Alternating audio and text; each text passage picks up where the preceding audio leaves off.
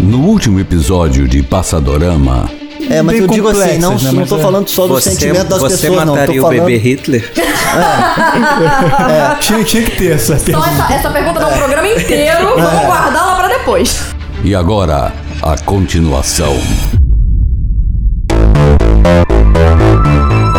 Está começando o Passadorama pão com manteiga para seus ouvidos.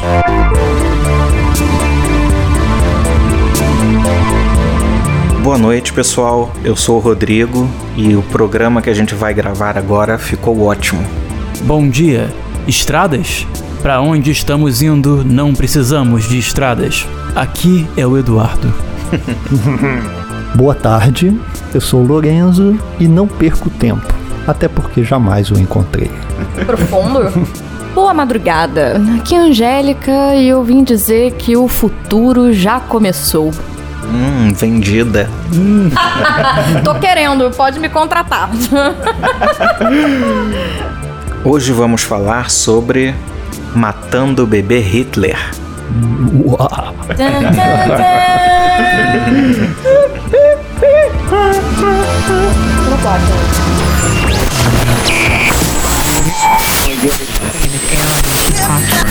And that man is dead and gone. Man is dead and gone, we'll go dancing down the street, kissing everyone we meet. When that man is dead and gone. Matar o bebê Hitler é uma formulação que impõe alguns problemas para quem a ouve hoje. O ouvinte a ouvinte do Passadorama sabem como nós acreditamos que fascistas devem ser tratados, mas voltar no tempo e assassinar o bebê Adolf Hitler é uma ideia que ultrapassa em diferentes níveis a obrigação moral que todos nós temos de lidar com nazistas na ponta da baioneta. Desde os anos 40, hipóteses fictícias foram levantadas sobre a possibilidade de apagar os horrores do nazismo e da Segunda Guerra Mundial através do artifício de uma volta ao passado e da eliminação daquele que foi o símbolo máximo do nacionalsocialismo alemão. A fantasia rendeu livros, filmes, séries e não raro é uma questão colocada na arena pública como forma de testar o quanto os indivíduos repudiam ideias nazistas. Durante a última pré-campanha presidencial dos Estados Unidos, o republicano Jeb Bush foi perguntado se toparia realizar o hipotético infanticídio e respondeu afirmativamente com um certo entusiasmo texano: Hell yeah! Jeb não está sozinho. Uma pesquisa feita pela New York Times Magazine em 2015 revelou que 42% dos leitores estariam dispostos a assassinar o Pestinha ainda no berço, contra 30% que não cometeriam o ato. Uma solução inicial, talvez. Se você reduzir a questão moral a uma fórmula matemática, o que é melhor, deixar uma criança viver e aceitar a morte de dezenas de milhões de pessoas, ou matar uma criança e salvar a vida de dezenas de milhões de pessoas? Aí talvez a resposta seja fácil. Mas será que é possível simplificar as questões envolvidas na formulação voltar no tempo e matar o bebê Hitler? Em primeiro lugar, existe o problema físico. De acordo com o conhecimento que a humanidade possui atualmente, viajar para o passado não é algo possível. A gente sabe que o que a gente chama de viagem no tempo para o futuro, por sua vez, não só é possível, como de fato é algo que acontece até com uma certa trivialidade, embora de modo quase sempre imperceptível. Como o tempo, em termos físicos, tem relação com o referencial e com a velocidade, o tempo pode passar em velocidades diferentes para referenciais que estejam em situações diversas. O cosmonauta russo Sergei Krivalev, o ser humano que passou mais tempo viajando no espaço, ficando mais de 800 dias em órbita em altíssima velocidade em relação à Terra, viajou 0,02 segundos para o futuro, o que foi comprovado medindo a diferença entre o relógio atômico que ele carregava consigo e outro que ficou na Terra. Além disso, fora essa questão da viagem para o futuro, a simples suposição teórica de um retorno ao passado coloca uma série de paradoxos físicos difíceis de resolver. Em segundo lugar, existe uma série de problemas relativos à forma como compreendemos a história.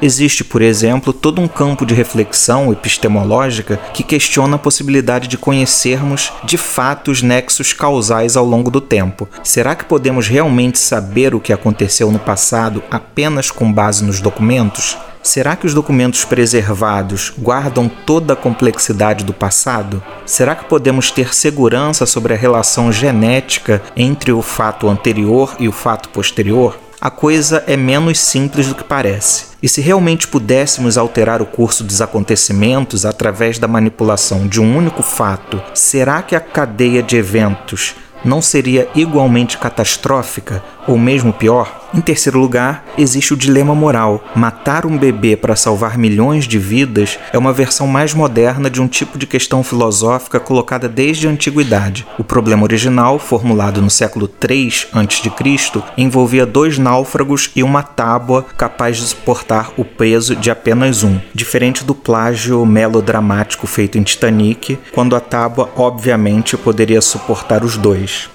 A questão foi recriada com o dilema do bonde, cuja versão mais famosa, dos anos 60, nos obriga a escolher entre salvar uma pessoa ou cinco, acionando ou não uma alavanca que muda os trilhos pelos quais corre um bonde desgovernado. Embora seja uma questão elaborada para exercitar argumentos entre duas linhas de filosofia, a simples formulação tem sido objeto de muitas críticas. Trazendo para o nosso dilema, será que ser colocado diante de uma situação irreal, como a escolha entre o infanticídio e o genocídio, não é por si só um ato de desumanidade? Enfim, antes de embarcar na máquina de aniquilar fascistinhas com uma mamadeira de cianureto, vem com a gente na nave louca do Passadorama, que, embora não mate futuros nazistas em seus berços, pode te ajudar a construir argumentos antifascistas e, quem sabe, evitar que serpentes malditas saiam dos ovos. Já falou meu irmão Meninos mimados não podem reger a nação.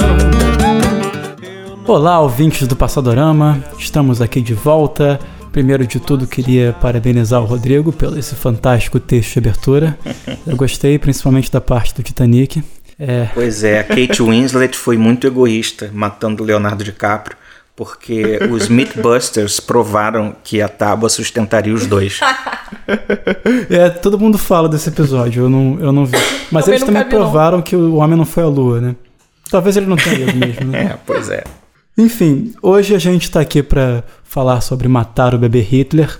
O Rodrigo, no texto, ele citou uma entrevista do Jeb Bush, no qual ele falou que ele mataria de fato o bebê Hitler. Muitos, muitos outros é, atores também se pronunciaram. É, o Ricky Gervais disse que não mataria. O Tom Hanks disse que mataria, uma coisa que eu não esperaria do Tom Hanks. É. Isso foi na época de uma pesquisa feita pelo The New York Times. Eu tenho a pesquisa aqui, foi de 2015, na verdade. E era o dia do De Volta para o Futuro, era o dia em que o Marty McFly chegaria no futuro. Então fizeram essa pergunta, uma enquete é, se você pudesse viajar no tempo, se você mataria o bebê Hitler. 30% das pessoas disseram que não, 28% disseram que não tinham certeza e 42% disseram que sim. Então a maior parte disse que. Como é que eu digo isso? A maior parte não é a maior parte absoluta, né? Mas a maior é, parte. É, a maior dos, porcentagem. A maior porcentagem disse que, que mataria o bebê Hitler. E aí parece que dos que votaram não, Alguns disseram que votaram não porque não sabiam, não apenas porque não tinham desejo de matar um bebê, achavam que isso não era legal, mas também porque eles estavam é, com medo de fazer acontecer um paradoxo temporal do tipo paradoxo do avô, que é um hum. paradoxo no qual você volta no tempo e você mata o seu avô antes dele conceber seu pai. Isso é um paradoxo, porque como é que você nasceu então e pôde voltar no tempo e matar seu avô? É, então as pessoas pensaram, pelo jeito. É, é interessante, né? Porque é, falando de uma questão moral também, né? Porque isso é uma, é uma versão mais extremada do ponto de vista filosófico daquele do problema do bonde, do dilema do bonde. Se você visse um bonde desgovernado que ele está na direção de cinco pessoas que estão trabalhando num trilho. Você pode desviar esse bonde, só que ele vai para um trilho onde existe uma pessoa. Você acionaria a alavanca e mataria uma pessoa e salvaria os outros cinco? É, foi feita uma pesquisa com filósofos sobre isso e mais de 60% dos filósofos disseram que acionariam a manivela, Ah, a alavanca. E é uma, um percentual maior do que o bebê Hitler, né? Das pessoas Pô, que matariam então- o bebê Hitler. Não precisava nem ser Hitler. É, mas também não era um bebê que tava no trilho, né? É, pois é. Os bebezinhos ainda causam certa ternura, mesmo Hitler com seu bigodinho. Ele, Um bebê já com nas- bigode. Sabe que ele já nasceu com bigodinho? Ah, com certeza. Com certeza. Acho que pode ter a ver com essa questão da racionalização também, né? Talvez os filósofos venham a pensar primeiro na, na ideia da alavanca. Ah, é só puxar uma alavanca. Então, ok, né? Como se você tivesse que esganar o bebê Hitler. Você não Isso tem que é puxar um diferente. gatilho. Eu só Ninguém falou como é que a gente vai matar Ah, o tu- bebê tem Hitler, isso né? ainda, Tem né, várias mas- formas de matar. O Rodrigo sugeriu uma madeira de cianureto. É, achei, achei interessante. Botar um açucarzinho. Prova o lado sádico, né? Que todo historiador tem um pouquinho, né? Como, Não, foi- Senhor, como matar um rei espanhol, né? É, é verdade. Mas matar monarcas é é mais divertido do que bebês. Isso é outra coisa interessante, porque o Hitler é sempre escolhido como o símbolo do que a gente tem que reverter para assustar o mal da, da humanidade, como se não tivesse havido outras tragédias e genocídios e maldades anteriores que a gente podia ter revertido muito antes a desgraça, né? Então é, Hitler virou o símbolo do mal, Sim. talvez por ser mais recente, por ser uma história ainda muito sentida, muito visualizada, né? A É, cultura vivida, pop, né? total. É, é Muito culpa pop. disso. É, A gente mas nunca- até a questão poderia ser, se você tivesse que voltar no tempo para desfazer alguma merda da humanidade, que merda seria, né? A variedade e as É. soluções seriam mais interessantes. Você não mataria o primeiro português que trouxe africanos escravizados para o Brasil? É, o primeiro a pisar aqui, né? É. É verdade. Fica aí. Agora, também tem aquela questão dos julgamentos de Nuremberg, né? Que os nazistas falaram, não, mas a gente estava só seguindo ordens. Sim. Quem trouxe os, Os os, escravos era, era o Marujo. Aí ele vai falar, não, mas não fui eu, não fui responsável. eu fui mandado pela coroa portuguesa. Viria outro. Tem, o Hitler tem essa força, porque aquele indivíduo, né, o líder individual, aquela pessoa fica parecendo que foi o grande responsável por causar a desgraça toda, mas você mata o bebê e já tinha outro no berço ao lado que podia fazer uma coisa bem parecida. Né? O que você também falou, que talvez até a consequência fosse pior para a humanidade, fosse um, um líder ainda mais, é, é, em que a conjuntura em torno dele fosse ainda mais terrível e ele até ganhasse a guerra, né? Então, é, vai lá, né? Pelo menos o Hitler perdeu a guerra no final das contas. Existe uma, um princípio, né? Que é aquele princípio da autoconsistência de um russo, né? Chamado Novikov. Sim. Que é chamado de lei da conservação da história também. Parece uma lei física, né? Mas que ele diz que se, for, se fosse possível você voltar no tempo e fazer alguma intervenção em algum fato, necessariamente alguma coisa aleatória aconteceria para manter o fluxo do tempo tal como ele foi originalmente. E tem um episódio da refilmagem da Twilight Zone, Ah, sim, além da imaginação. do Além da Imaginação, que uma mulher volta pro passado, ela mata o bebê Hitler e aí a mãe do bebê Hitler adota uma outra criança que vai ser Ah, é? Eu não, não é, sabia desse vai ser o Hitler, o genocida lá no futuro. Pensou em um outro bebê, sabe, um bebê ruivo. O Hitler é ruivo nesse universo. Seria, Exatamente. seria engraçado. É, é tipo o Marty McFly, que ele tá lá no passado, né, nos anos 50, e ele... Ah, não, esse é outro paradoxo. Esse é outro paradoxo. Tem vários paradoxos, né? Porque essa, esse princípio de autoconsistência, ele dialoga também na ficção com outro princípio que é do, do multiverso, né? Uhum. Porque o da autoconsistência ele fala que não, não dá pra mudar nada, tá tudo escrito. É, mas existe um outro de que quando você vai pro passado, você cria uma nova linha do tempo, que já tem uma influência da física quântica, como o nosso entrevistado vai falar mais tarde. Mas é, é essa ideia de que aí você cria uma linha do tempo, você sai, você desaparece da sua linha do tempo e vai parar em outra que é diferente porque você tá lá Uhum. Mas você não consegue voltar nunca para sua linha no tempo original, ori- original, né? Então, isso, isso é legal, né? Porque existe o Carl Sagan, ele era um cara mais mente aberta, que muita gente fala que é impossível ter viagem no tempo. Aí o Carl Sagan adorava rebater os, os céticos, né? Até porque o Carl Sagan era, era maconheiro, né? Vocês sabem, né?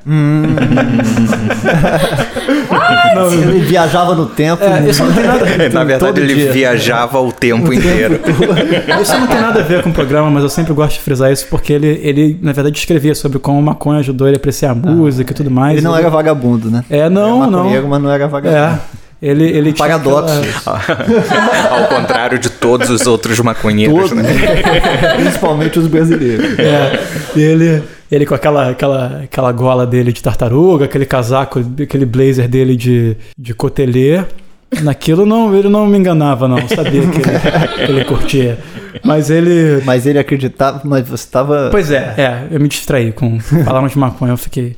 É, mas é, ele rebatia os céticos que falavam. Tem uma, uma coisa que todo mundo sempre fala: que, ué, se viagem no tempo pro passado é possível, como é que a gente nunca conheceu um viajante do futuro? Aí o Carl Sagan falava: olha, tem três soluções possíveis.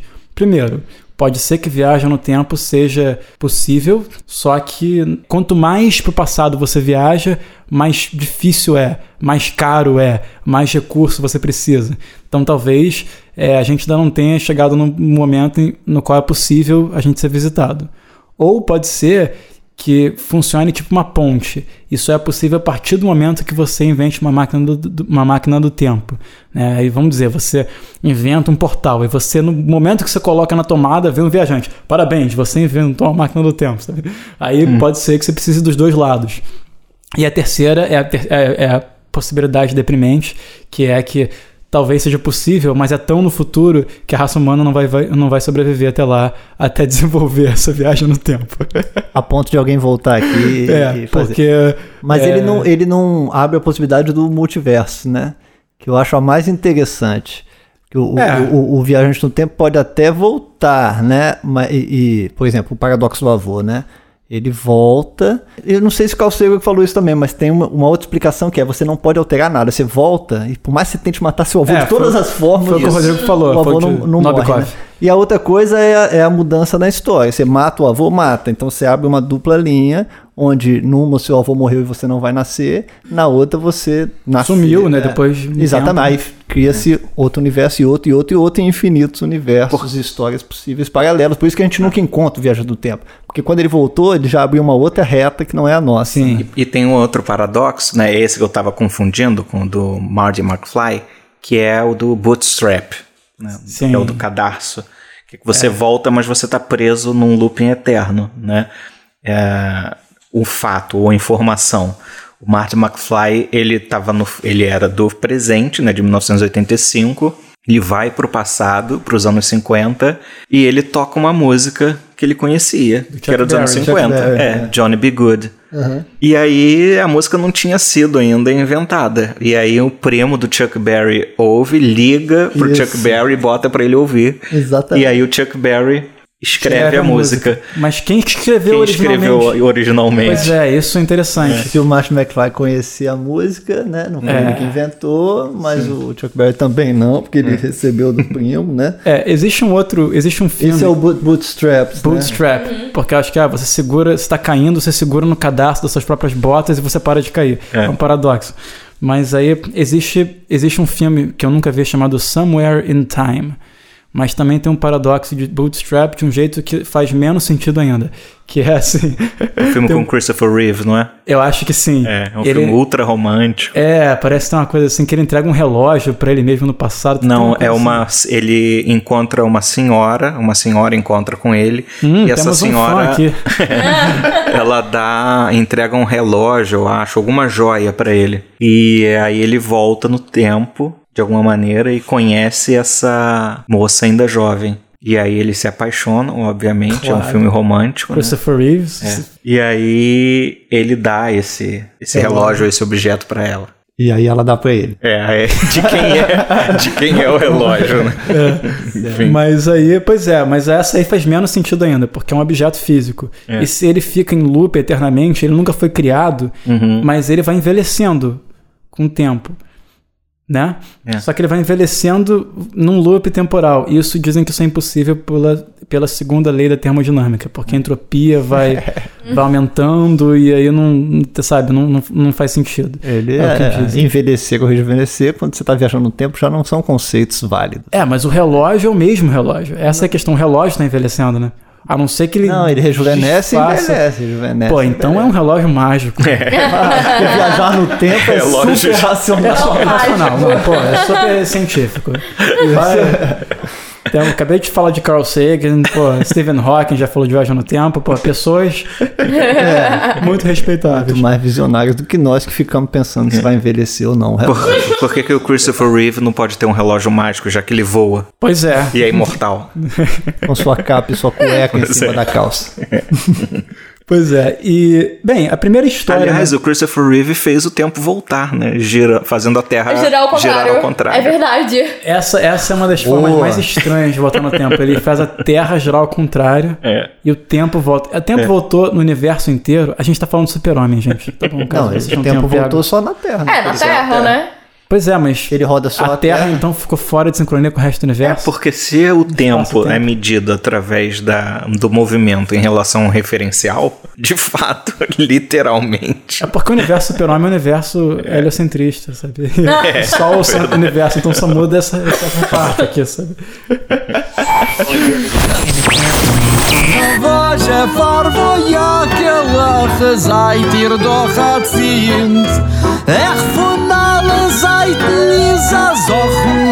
O que me leva à primeira história sobre viajar no tempo para matar o bebê Hitler, que foi escrita em 41. Você imagina que deveria ter sido escrita depois. Foi escrita por um estadunidense chamado Roger Sherman Hoare. Ele era um senador democrata.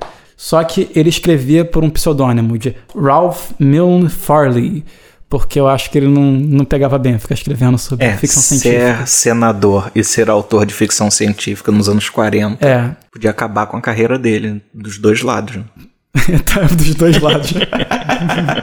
é, mas enfim, ele escreveu uma história que foi publicada numa coletânea de, dessas de histórias fantásticas, uma história chamada I Killed Hitler. Eu matei Hitler, de 41.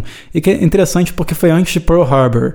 Mas já existia um discurso do Hitler é, bem agressivo também contra os Estados Unidos e a cultura estadunidense. Nessa história, a viagem no tempo é usada para matar o Hitler. Na verdade, é um primo do Hitler que mora nos Estados Unidos que tem inveja da fama do Hitler. Ele, ele detesta o Hitler, ele é contra o Hitler, mas ele, ele na verdade é um pintor, como o Hitler também era um pintor, né? Esse primo do Hitler era um pintor e ele fala: pô, eu nunca vou ser tão famoso quanto meu primo. Agora eu sou sempre associado com ele, aquele desgraçado. E aí ele decide voltar no tempo para assassinar o Hitler, enquanto o Hitler era um bebê, uma criança. E aí ele não viaja usando a ciência, ele viaja usando magia hindu. ele conhece um, um, um rapaz hindu, um guru hindu com um turbante, claro. Muito mais coisa. eficaz, né, do que É. ciência. Ele tem uma bola de cristal e ele fala: Olha, mas se você viajar no tempo, vai dar merda. Aí ele fala: aí ele não, não quer saber. Ele tá. E aí ele, ele vai, viaja no tempo e mata o Hitler. De, de cara, ele é uma criança, ele mata. E aí ele vai voltar pro tempo dele. Aí ele pega essa bola de cristal e ele vê a imagem desse guru. Só que enquanto ele tá voltando, ele tem que focar pro momento de onde ele saiu. Ele acaba ficando com isso na cabeça de que ah, eu matei o Hitler e tal.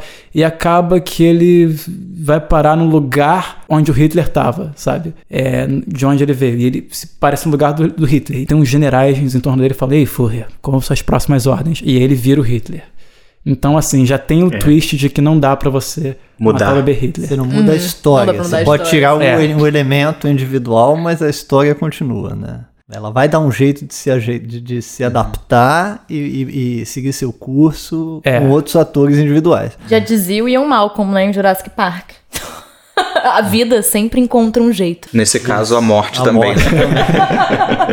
Pois é, e é, é- tem uma questão do ego dele também, dele também, né? ele quer ser um grande artista, ele também não é totalmente, sabe? Democrático. É, ele É quer de família, né? Quer dizer, a família tinha um Ele não é problema altruísta, né? de inveja, de pintores fracassados. Pois é, né? O Hitler. Salva naquela família. Faculdade de música a gente estuda muito sobre o Wagner, né? É, Wagner não o goleiro do Botafogo, mas o Wagner o compositor. É, não o Wagner do bem, né? Wagner! Mas é.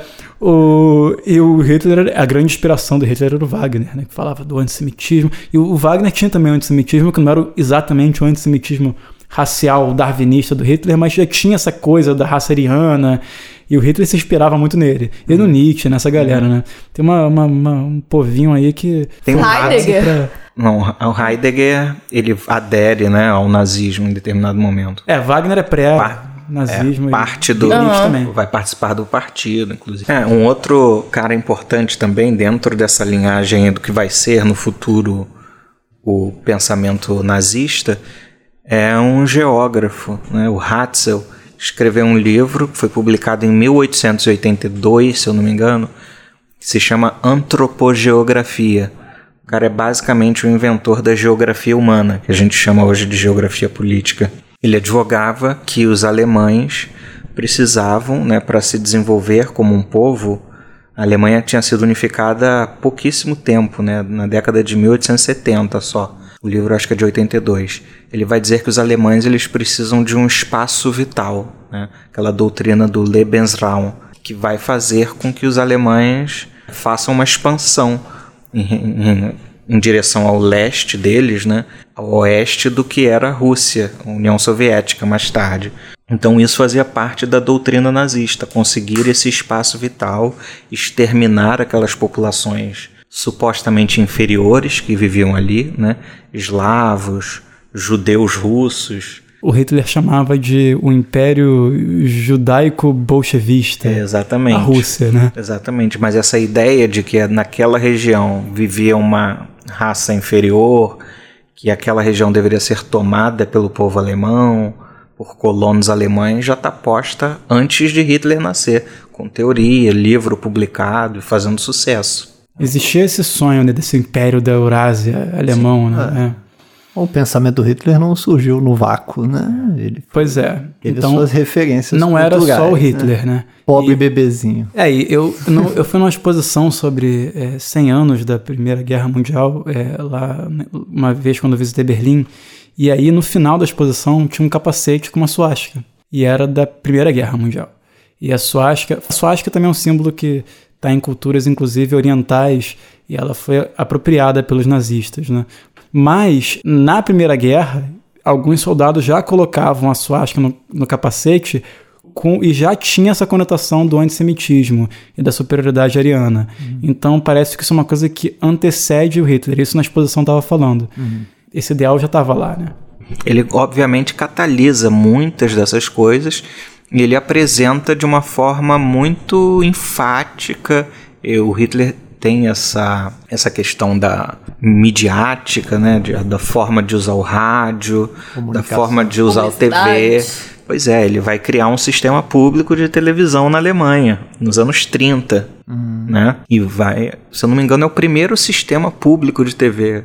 Eu acho que é anterior ao inglês. E é com esse objetivo, né, de difundir esse tipo de mensagem. Ele ensaiava as suas poses, os movimentos que ele ia fazer com o braço durante os discursos. Primeiro media training. É, ele fazia isso. Ele tinha. é, Ele usava- fazia aula de expressão corporal, né? Ele fazia. Ele usava aviões para se deslocar pela Alemanha fazendo Usava discursos, que é uma coisa inédita. Os políticos iam de trem. é. De fato, ele catalisa muita coisa, né?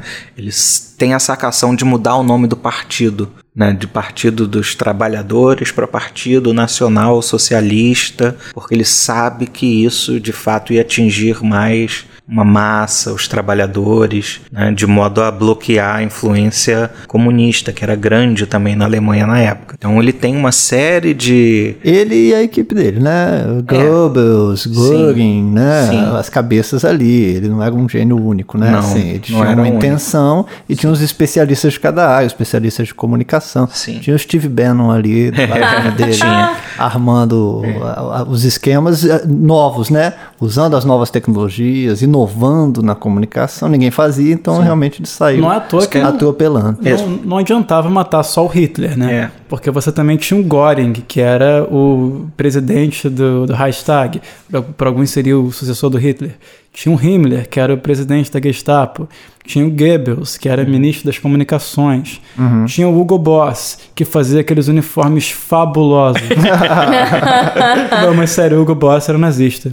Caralho, não sabia É disso. sério, eu também não sabia, eu descobri pra essa pauta. Do e aí, perfume? é, exatamente. Ele era nazista. Ele, e aí eu falei, caramba, ninguém sabe disso, as pessoas têm que saber. Todo aí eu entrei na sabe, Wikipedia, aí tava assim, Hugo Boss, nazista e designer. sabe? É, ele Aí- fez os uniformes todos. Só eu, só eu não sabia disso. Não, eu também não sabia disso. Aí aí eu fiquei impressionado, mas enfim. Tinha a é. Leni Riefenstahl fazendo filmes espetaculares no cinema, né? Quer dizer, com técnicas cinematográficas também Sim. inovadoras. Mas essas pessoas sabem, né? É, o Fusca era um carro. Aham. Foi projeto do Hitler, né? A Fanta é um refrigerante É, nazista. a Fanta é porque a Coca-Cola não podia vender Coca-Cola no lema nazista porque pegava mal, então eles inventaram a Fanta, né? Depois elas se uniram. Mas é estadunidense. né? É estadunidense a Fanta. E é, mas é importante dizer isso porque a gente não pode tirar o indivíduo da história, né? Qual o papel do indivíduo na história? De fato, ele tem uma responsabilidade também.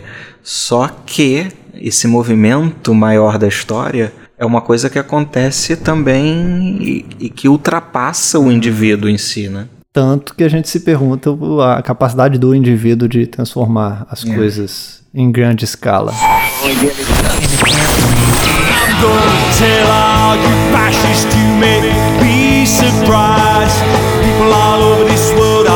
gonna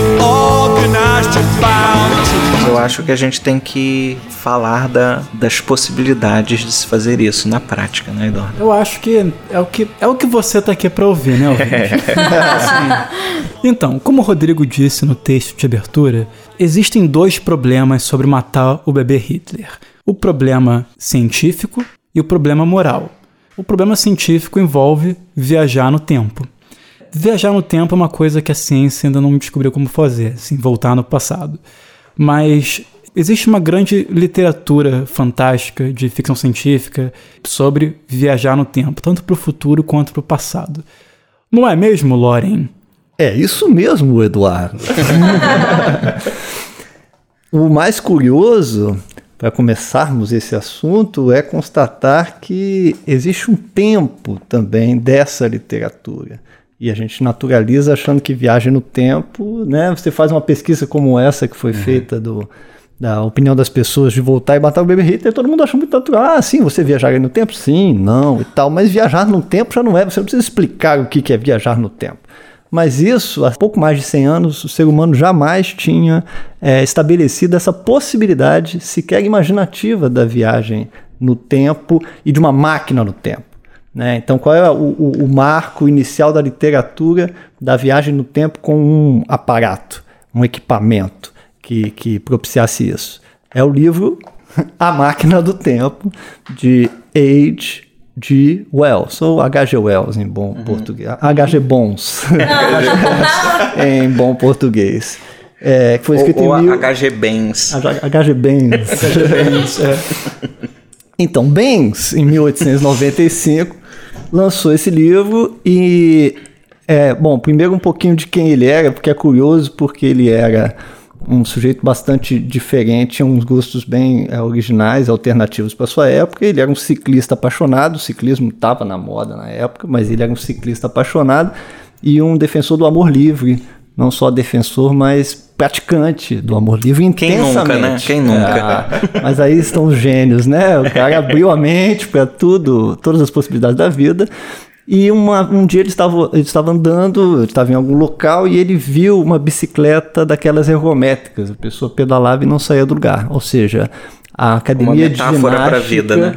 é, ela, ela inspirou a possibilidade da viagem do tempo, porque ele pensou, se aquela bicicleta está pedalando em vão, sem sair do, do sem se deslocar no espaço, ela poderia estar se deslocando em outra dimensão, que é o tempo.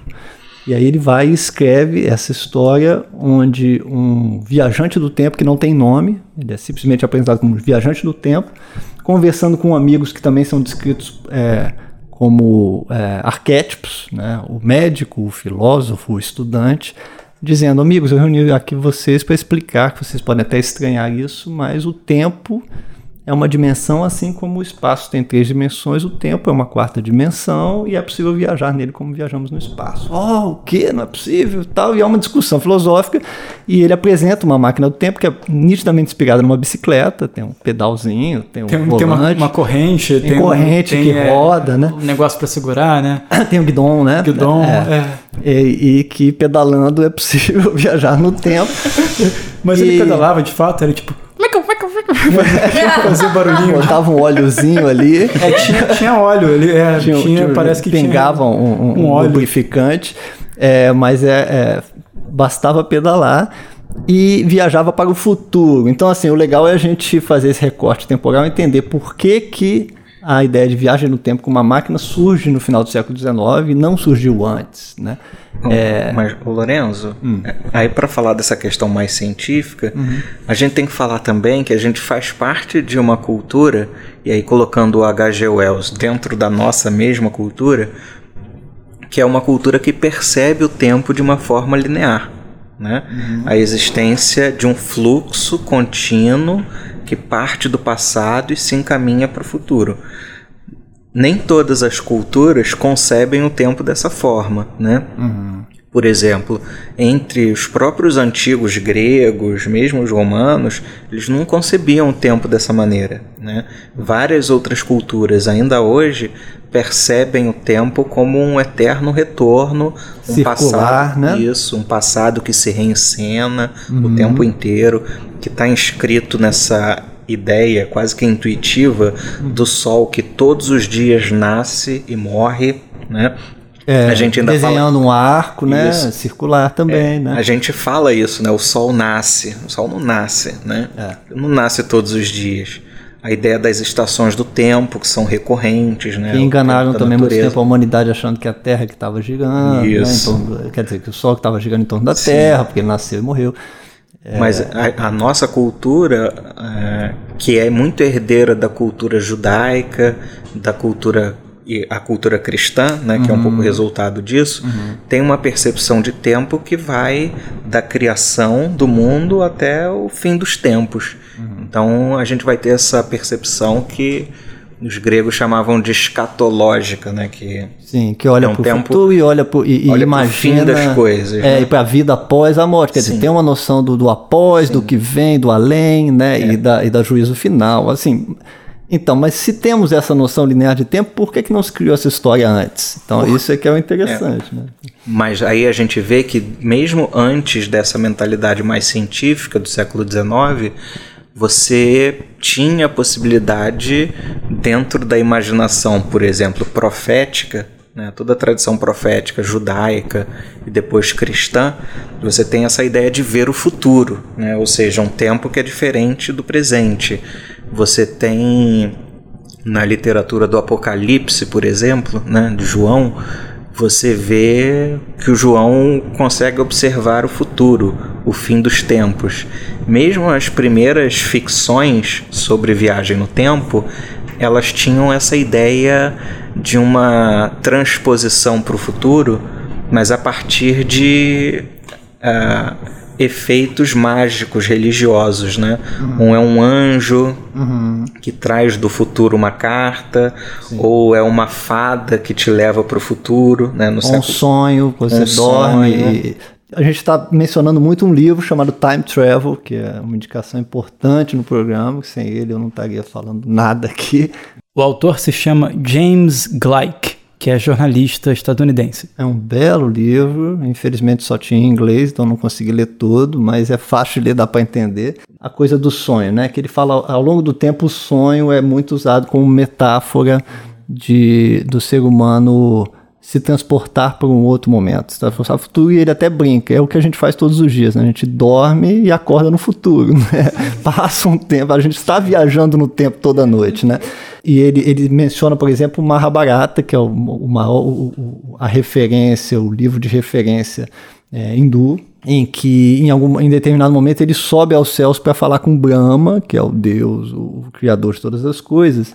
E quando ele volta para a Terra, todos os seus, os seus contemporâneos tinham morrido, o tempo tinha passado em outra forma. Então ele, ele, ele sai de um- uma escala temporal e volta e passou outro tempo. Então, assim, havia uma intuição humana, e essa relação com o tempo, obviamente, muito importante na história humana desde sempre, e as formas de interpretar também, Mas neste momento do, do, do Wells, é o momento do cientificismo, tanto da- das consequências da Revolução Industrial, com, a- com as máquinas transformando a vida radicalmente, e, e- e dando uma percepção de tempo que jamais tinha sido vivenciada. Você viajar de trem, ele menciona isso, é muito interessante. A velocidade do trem era uma coisa nunca vista, né?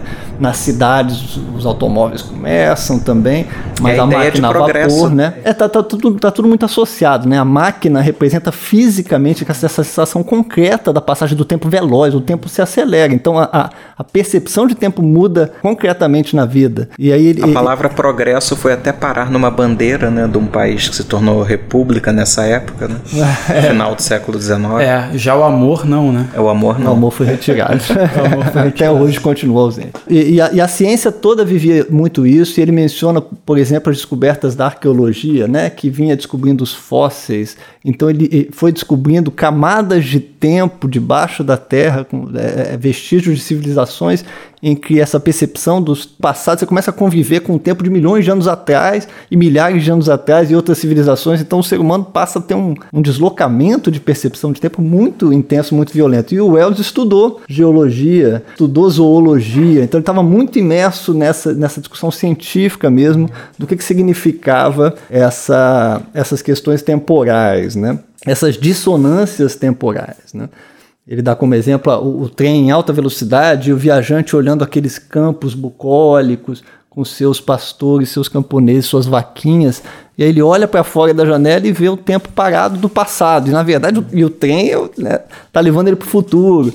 Então essa, essa sensação fatalmente levaria a uma outra relação do homem com o tempo e, e de domínio do tempo, né? Quer dizer, a máquina é uma criação humana, a máquina altera a percepção de tempo, então a máquina altera o domínio do homem sobre o tempo. O homem é começa a se imaginar, a se perceber, mesmo que na ficção, capaz de transformar o tempo, capaz de viajar no tempo. O curioso é que a máquina do tempo do Wells, é, o desejo dele é, é o futuro. Ele não ima- imagina no livro voltar para o passado. Ah. Então ele espertamente escapa dos paradoxos de transformar o passado, né? Ele só vai para o futuro. Ele vai, ele volta do futuro pro passado, ele só viaja do passado pra voltar pro presente pra avisar pros amigos dele que como é que é e tal, como é, É. que é o futuro. E aí ele abre toda um- uma, uma tradição, uma nova, uma nova eh, área, que a ficção científica, ainda nem é ficção científica, vai começar lá pelos anos 20, 30, esse termo, né, fixiologia, ele teve uns primeiros termos até virar ficção científica mesmo, e o gênero Viagem no Tempo, que aí o gênero Viagem no Tempo passa a ter milhares de produções diversas, por isso que a gente hoje é tão familiarizado com ele. Muitos miram no ano 2000, né? A virada do século XIX para o XX é curiosa porque, primeiro, ele menciona o fim de, fim de século, fin de siècle, né? Que os franceses chamam. É engraçado eles darem o nome de fim e não de início de um outro século, né? Eles estão deixando para trás mas que nunca na história da humanidade uma virada de século ou de milênio foi tão celebrada com tanta expectativa e com tanto entusiasmo. No século XVIII para XIX, simplesmente não houve isso. Passou-se o ano e seguiu-se em frente porque não tinha ainda essa expectativa, esse entusiasmo do futuro, do progresso, das máquinas e tudo mais. Mal sabiam eles. É, deu no que deu, né?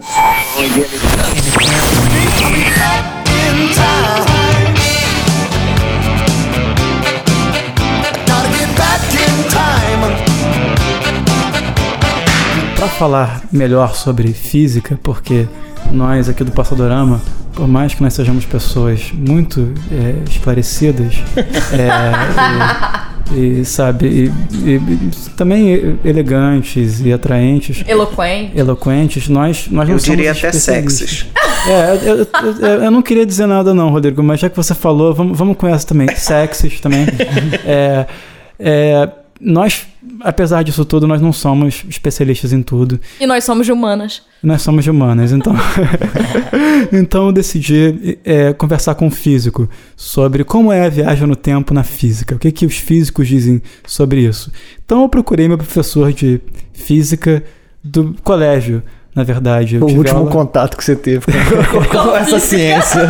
Foi quando você era obrigado a estudar física. Ele, ele foi ocupado, né? Eu falei, ah, pra mim chega. Né? Voltou na escola. Cadê meu professor? Mas ele me deu aula no Colégio Pedro II, aqui no Rio de Janeiro. Professor José Cláudio Reis. Ele hoje é professor de física da UERJ Ele é autor de alguns livros, coautor de alguns livros sobre a história da ciência, é, e ele trabalha hoje principalmente com ensino. É, ele é muito ligado a essa parte de licenciatura em física. Ele tem uma preocupação com divulgação científica também. Então eu achava que ele seria uma pessoa legal para entrevistar, porque as aulas com ele, inclusive, foram muito inspiradoras assim para mim. E eu fiquei feliz que ele topou, porque eu liguei para ele. Então, professor, você não lembra de mim? Fui seu aluno, eu queria te entrevistar sobre viagem no tempo. Ele, tá. Ele realmente não lembrava? Eu não sei, né? Porque eu acho que eu era assim. eh, Eu não era. Eu tava falando com o Lorenzo. Eu não era nem o aluno mais brilhante, nem o aluno bagunceiro. Então, eu fico- você fica naquele meio que os professores não lembram de você, sabe? A palavra certa é medíocre. Pois é. Seria! Obrigado. sem nenhum juízo de valor. Falou, professor, eu venho do passado. Então vamos à entrevista. Pelo que eu li, parece que viajar para o futuro, se a gente for vi- viajar no tempo, é mais possível, ou mais provável do que viajar para o passado. Isso, isso procede? Existe alguma razão para isso?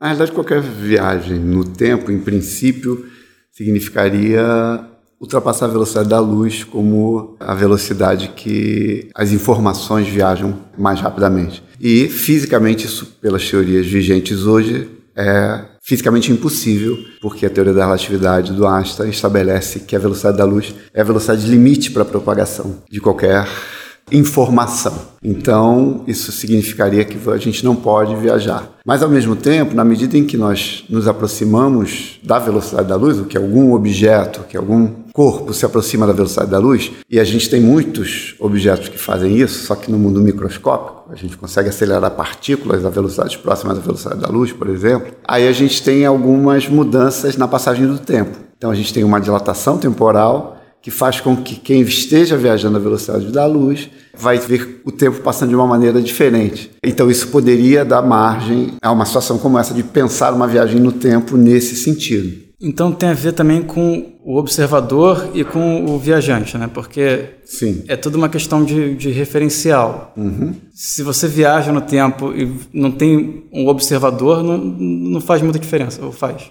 É, na verdade o que acontece é que a gente, qualquer movimento é relativo a alguma coisa. Como não existe um movimento absoluto, aí a teoria da relatividade veio é, de alguma forma consolidar essa hipótese, todo movimento é relativo. Então a gente poderia dizer que ao falar que alguém está em movimento em relação a alguma coisa, essa alguma coisa está em movimento em relação a esse alguém se a gente mudar o referencial do qual nós estamos tratando. Mas então, se um viajante ele se aproxima da velocidade da luz, é, vamos dizer que alguém, sei lá, pega um foguete até Plutão, e um foguete que viaja, não sei, 80% da velocidade da luz. Uhum. Não é possível ainda hoje, né? Acho que não. Para um corpo tão grande, não. tá.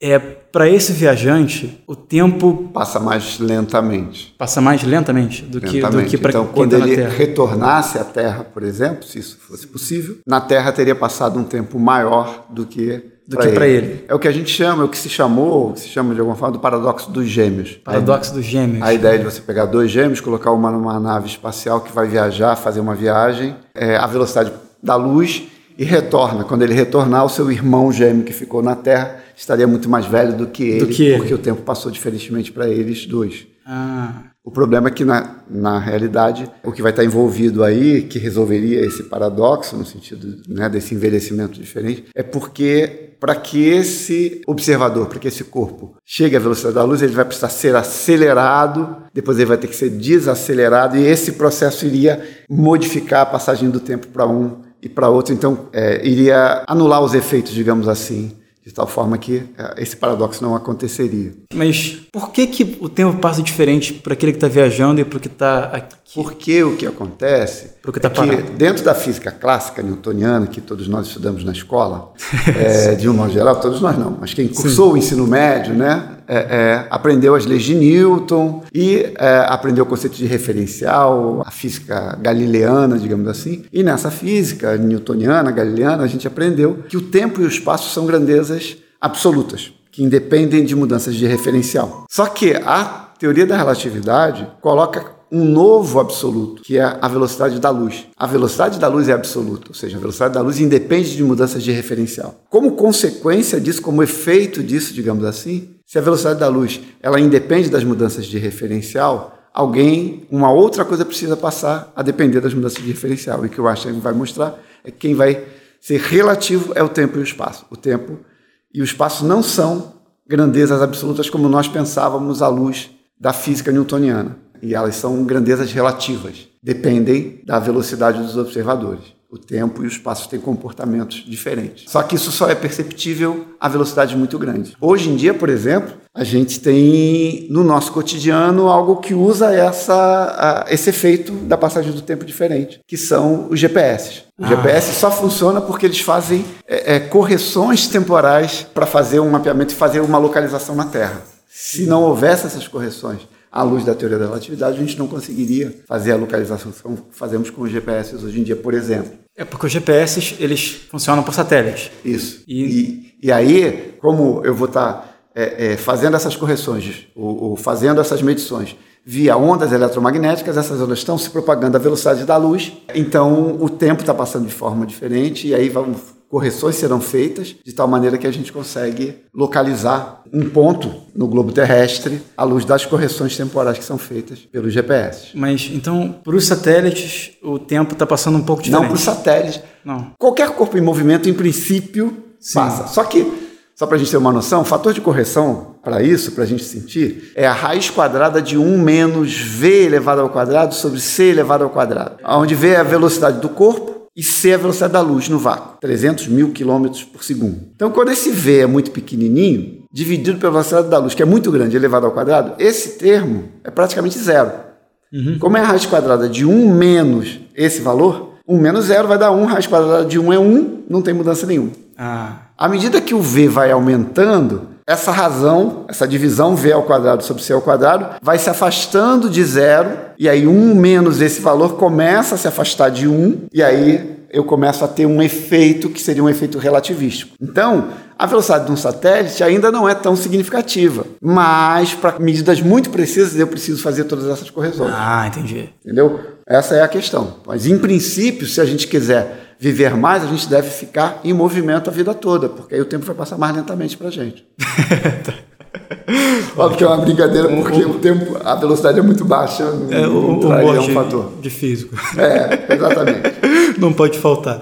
É, mas por que, que a velocidade da luz é uma barreira que a gente não consegue superar? Porque a velocidade do som a gente conseguiu superar, parece, sim. né? Tem aviões, eu acho que Concorde, sim, sim, se não me engano, que viaja na velocidade do som acima dela. Por que, que a velocidade da luz é uma coisa que a gente não consegue transpor? É, porque o que a gente tem que pensar é que a gente transpõe a velocidade do som, porque ou transpôs em algum momento, porque era uma, um problema técnico. Simplesmente construir uma máquina que conseguisse superar isso. Só que existem algumas leis na física que, é, em princípio, são leis da natureza, é, ou se aproximam é, é de leis da natureza, digamos assim, e que a superação dessas leis ou, ou, ou, significaria uma mudança paradigmática muito grande no, na compreensão da natureza. O que, que eu quero dizer com isso? É como a segunda lei da termodinâmica, que fala de entropia, um conceito um pouco complicado, mas é, que fala que nas transformações energéticas, por exemplo, a gente sempre gera uma certa quantidade de energia que é inviabilizada, que é calor. E que eu não vou nunca conseguir fazer uma transformação de energia com rendimento 100%. Então eu nunca tenho máquinas, quaisquer que sejam elas, que vão ter rendimento de 100%. Hum. Transformar uma forma de energia em outra 100%. Nunca vou fazer sempre isso, porque perda. sempre vai ter uma perda em forma de calor. De calor. É, isso está, de alguma forma, caracterizado um pouco pela chamada da termodinâmica. A questão da velocidade da luz passa por aí também. É, ou seja, transpor a velocidade da luz num movimento é, também implicaria a gente hoje, pelas explicações que temos hoje, óbvio que nada impede que a gente venha a propor uma nova teoria, na medida em que as teorias da ciência são históricas, pode ser que no futuro a gente passe a entender o mundo de uma outra maneira, tenhamos outras teorias para explicar o funcionamento do mundo, do universo como um todo, e, e coloquemos a, a teoria da relatividade em desuso, digamos assim, e aí essa perspectiva de superar a velocidade da luz se torna uma perspectiva real. Hoje, pela teoria que a gente aceita para explicar funcionamento da natureza, transpor a velocidade da luz não é possível, porque transpor a velocidade da luz, aquilo, aquele fator que eu falei, matemático, raiz quadrada de 1 menos v ao quadrado sobre c ao quadrado, se o v for maior do que o c, significa que essa fração vai ser maior do que 1, se o numerador for maior que o denominador. 1 menos um número maior do que 1 vai ser negativo. E como é a raiz quadrada desse número, a raiz quadrada de um número negativo é um número complexo que foge do campo do real, então isso inviabilizaria fisicamente essa possibilidade, digamos assim. A gente não, o que a gente não pode perder de vista é que isso é pela teoria que é vigente hoje. No passado, outras explicações se davam para o funcionamento da natureza e não aceitavam algumas possibilidades. Historicamente, né, com a evolução do conhecimento, com, né, com o caminhar do, do conhecimento, essas teorias foram transformadas. E nada impede que as teorias que nós hoje aceitamos como verdadeiras sejam mudadas no, no futuro. E como é que está a teoria da relatividade hoje? Porque hoje em dia também tem a física quântica e outras vertentes de estudo assim da física. Alguma dessas novas correntes de estudo cria outras possibilidades para a gente? É, eu não tenho tanto conhecimento assim das, das fronteiras da física atualmente. Sim. É, mas o que nós temos hoje, na realidade, talvez um, um dos maiores problemas que a física enfrenta, seja o fato de que, em alguns aspectos, a teoria da relatividade e a mecânica quântica não conseguem conversar, porque uma trabalha com o muito pequeno, com o microcosmo, a outra trabalha com macrocosmos e existem algumas incompatibilidades em alguns aspectos. Então, isso é um problema a ser enfrentado. Mas a teoria da relatividade como um todo, na perspectiva de explicação para os fenômenos cosmológicos de grandes dimensões, ela continua ainda robusta, digamos assim, continua dando é, suporte, sustentação para a, as explicações a respeito do funcionamento do universo, do desenvolvimento desse universo e tudo mais. Mi so svegliato, oh bella ciao, bella ciao, bella ciao, ciao, ciao da mattina. Pouco antes, na verdade, do Wells escrever A Máquina do Tempo, é sete anos antes, um escritor chamado Edward Bellamy, nos Estados Unidos, escreveu um livro chamado Looking Backward, Olhando para Trás, dois pontos 2000 a 1877. Esse é o nome do livro. Não é exatamente uma viagem no tempo, é, na verdade, um sujeito que dorme e acorda no futuro dos anos 2000, e é um futuro, é uma utopia socialista no qual tudo funciona, o Estado consegue providenciar tudo para todos, não tem propriedade privada, todo mundo se aposenta aos 45 anos. Esse livro foi tão influente que. É como se você fosse militar no Brasil. É verdade. Esse livro foi tão influente, na verdade, que surgiram é, os chamados Bellamy Clubs, os clubes de Bellamy nos Estados Unidos, na qual pessoas se juntavam para discutir a possibilidade dessa utopia. E eles não se chamavam de socialistas porque era uma palavra meio mal vista. Naquela época, hoje não, né? É, eles se chamavam de nacionalistas, que é uma palavra muito boa, né? É, e depois vem alguém, ah, não, vamos parar com essa briga, vamos nos chamar de nacionais socialistas. É, pois é, é. coisa ótima. Mas enfim, aí a diferença grande pro livro do Wells, fora a parte científica, é que o Wells também era socialista, também era comunista, só que o Wells, o livro dele é uma distopia. Quando o viajante do tempo chega no futuro, e é muito, muito no futuro, no ano 8 milhões, é um ano muito, muito no futuro, ele vê duas sociedades distintas, duas espécies, na verdade. É, os Eloi, que moram na superfície e são meio infantilizados, são pessoas louras que são os descendentes da aristocracia, das elites, e os Morlocks, que são os descendentes dos trabalhadores, que moram debaixo da terra e têm a pele pálida porque eles não veem a luz do sol, e eles recorrem ao canibalismo dos, dos, dos Eloy, assim que eles sobre, sobrevivem. Né? Mas eles também têm a tecnologia. Porque os Eloy são meio bobinhos, eles não sabem ler, não sabem fazer nada, eles só ficam brincando lá. E os Morlocks meio que produzem a comida, tudo para os Eloy e mandam para eles instintivamente. Porque isso é uma coisa interessante. O H.G. Wells foi muito influenciado pelo T.H. Huxley, que é avô do Aldous Huxley. Uhum. O T.H. Huxley era um grande biólogo, darwinista, e aí ele deu aula pro H.G. Wells, o H.G. Wells foi muito influenciado por ele. E quando ah. ele terminou de escrever A Máquina do Tempo, ele mandou uma cópia pro T.H. Huxley. Ele, isso aqui, isso aqui é para você, cara. É. Não sei o que, que ele... Que e que ele, ele deu de presente pro neto quando o neto nasceu. Talvez, é. Porque tem essa questão já do determinismo, tem uma, essa questão da, da, evolução biológica de duas espécies, né? Uhum. É, tem um livro que mistura essa coisa de luta de classes com essa É. ideia de eugenia da época. Essas, mistu essas, essas ciências todas estavam ali, né, eram contemporâneas. O livro do Wells causou maior eh, repercussão rapidamente e discussões públicas, científicas, filosóficas. Os filósofos estavam muito acomodados na vida e foram sacudidos pelo Einstein, né, e pela ficção, né, do, da viagem no tempo. Começaram a discutir a possibilidade científica da viagem do tempo e filosófica, moral, ética, todas essas questões. E tinha não só, bom, tinha Darwin na parada, tinha Marx na parada e tinha Freud, né? Então, é, é, alguns pensadores começaram a comentar o tempo, o tempo como não absoluto na esfera subjetiva, que também é, hoje em dia a gente é super aceita essa ideia que o tempo não é igual para todo mundo, né? O tempo para um torcedor de futebol, os últimos cinco minutos, se seu time tá ganhando, se seu time tá perdendo, você vivencia o tempo de forma completamente diferente. Com certeza. E, então o tempo, o, o caráter subjetivo do tempo e da, da percepção do tempo dialoga com a coisa da relatividade, né? Quem observa, quem vivencia o tempo, quem está de fora, quem está vivenciando. Então, realmente, o tempo é uma abstração e quando a gente se ilude no, no caráter absoluto dele, nós já temos aí 100 anos de milhões de teorias e interpretações demonstrando que não dá para confiar muito, né? Só uma curiosidade que o livro do Wells é lançado no mesmo ano em que os irmãos Lumière fazem a primeira exibição de cinema também, que também é uma transformação temporal, de percepção temporal radical, revolucionária. As pessoas saíram correndo do cinema quando o trem veio trem em direção veio, a né? elas, né?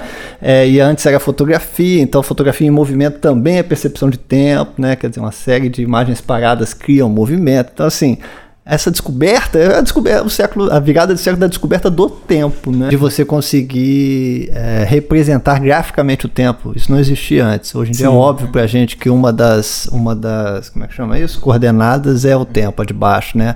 É, então começam a surgir nas primeiras décadas do século XX é, linhas de trem, quando você vai divulgar, né? Horário de saída, de chegada de qual estação de Londres para Birmingham, saindo em tal estação, chegando em tal, com a linha do tempo. Isso é tão óbvio pra gente, mas... É, É uma construção, primeiras- né? Uma construção, exatamente, cultural, artificial, né? Para você visualizar o tempo de alguma forma. É porque antigamente, na verdade, nas sociedades que muitos chamam de pré-modernas, a ideia é que o tempo uh, ia ser sempre a mesma coisa, né? É, era, era muito, dizem que assim, elas são muito mais baseadas no, no passado. Um escritor chamado Mircea, Mircea Eliade, que era romeno, se não me engano, todos os ritos culturais eles buscavam reencenar o ato primordial de criação do mundo. Ah, a gente faz esse ato porque isso foi o que os deuses fizeram. Então a gente tem que fazer essa oferenda para os deuses. O isso Gênesis, muda, né? é, A origem. Isso muda radicalmente com o cristianismo, como o Rodrigo falou. Que as pessoas começam a fazer coisas para ir para o céu. Você vai ter uma vida após a sua vida. E vai ter o apocalipse, que vai ser o julgamento de tudo. Então o, Ah, e o foco muda do passado para o futuro. Né? E como que isso, na verdade, é, nas, no mundo, no, dentro do pensamento científico, essa linha fica reta, né? Mas ainda dentro do cristianismo, a gente vê uma transição entre uma concepção cíclica e uma concepção linear. É essa ideia da espiral dentro do cristianismo. né? Você tem uma progressão, mas os ritos reencenam sempre uma volta também, né? Ao passado, a algum passado. Os rituais, as datas sagradas né, que são celebradas. Isso reencena um diálogo sempre com uma volta, com a, a reencenação do tempo. Mas ao mesmo tempo você está progredindo em relação ao fim dos tempos ou em relação É como à volta tivesse- de Jesus. Né? Como se estivesse progredindo em espiral, né? Isso, não em uma espiral, reta. Não é à exatamente. Uhum. toa que o relógio é redondo, que a, a imagem que a gente tem de linha do tempo daqueles filmes de ficção científica é um túnel é em espiral para, o, para o infinito, né? Porque não existe você querer viajar para o futuro, você nunca perde o passado. Não é à toa que a, máquina do tempo, as viagens no tempo, tem isso de voltar ao passado, né? Uhum. É esse mesmo instinto humano mais circular do que do que Do linear. que linear.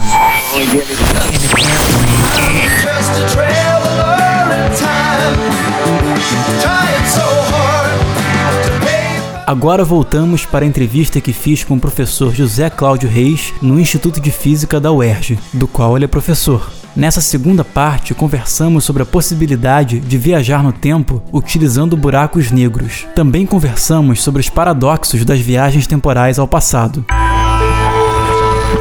Por que, que existem tantos filmes que utilizam é, do recurso, filmes e livros também que utilizam esse recurso de buracos negros ou buracos de minhoca para viajar no tempo? Pelo que eu entendi, tem a ver com a distorção do espaço-tempo que É. ocorre lá perto. Na realidade, o que é um buraco negro? O buraco negro, em princípio, foi uma estrela que, em um momento, eh, cumpriu o seu ciclo, digamos assim, de físico, de, de reações nucleares. E quando esse ciclo, essas reações deixam de acontecer, a estrela entra em colapso. Dependendo da massa que essa estrela tinha, né, eh, ela vai se transformar em alguns corpos. As estrelas que têm uma massa muito grande podem se transformar num buraco negro, que são corpos que têm uma densidade absurdamente grande. Então, na realidade, elas vão passar por um processo de explosão, digamos assim, de expansão, e depois de uma contração gravitacional muito forte, e vão produzir corpos de dimensões muito pequenas, mas com uma massa muito grande. Então, É, muito, isso, muito densos, né? Muito- muito densos. E isso vai produzir uma deformação no espaço-tempo. Deformação tão maior quanto maior for a massa e a densidade desse objeto, desse corpo.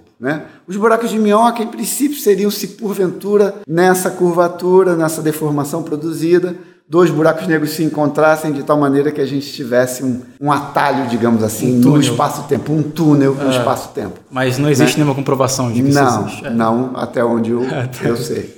Tá. Né? E ao mesmo tempo, quer dizer, aí, aí entra a ficção, digamos assim, os efeitos causados por essa atração nesses buracos não permitiria que ninguém sobrevivesse a eles para passar de um lugar ao outro, né? Porque a atração é muito forte e nós não sobreviveríamos a isso. A gente seria esmagado. Certamente. É, isso, isso é o que chamam de espaguetificação, na verdade, né?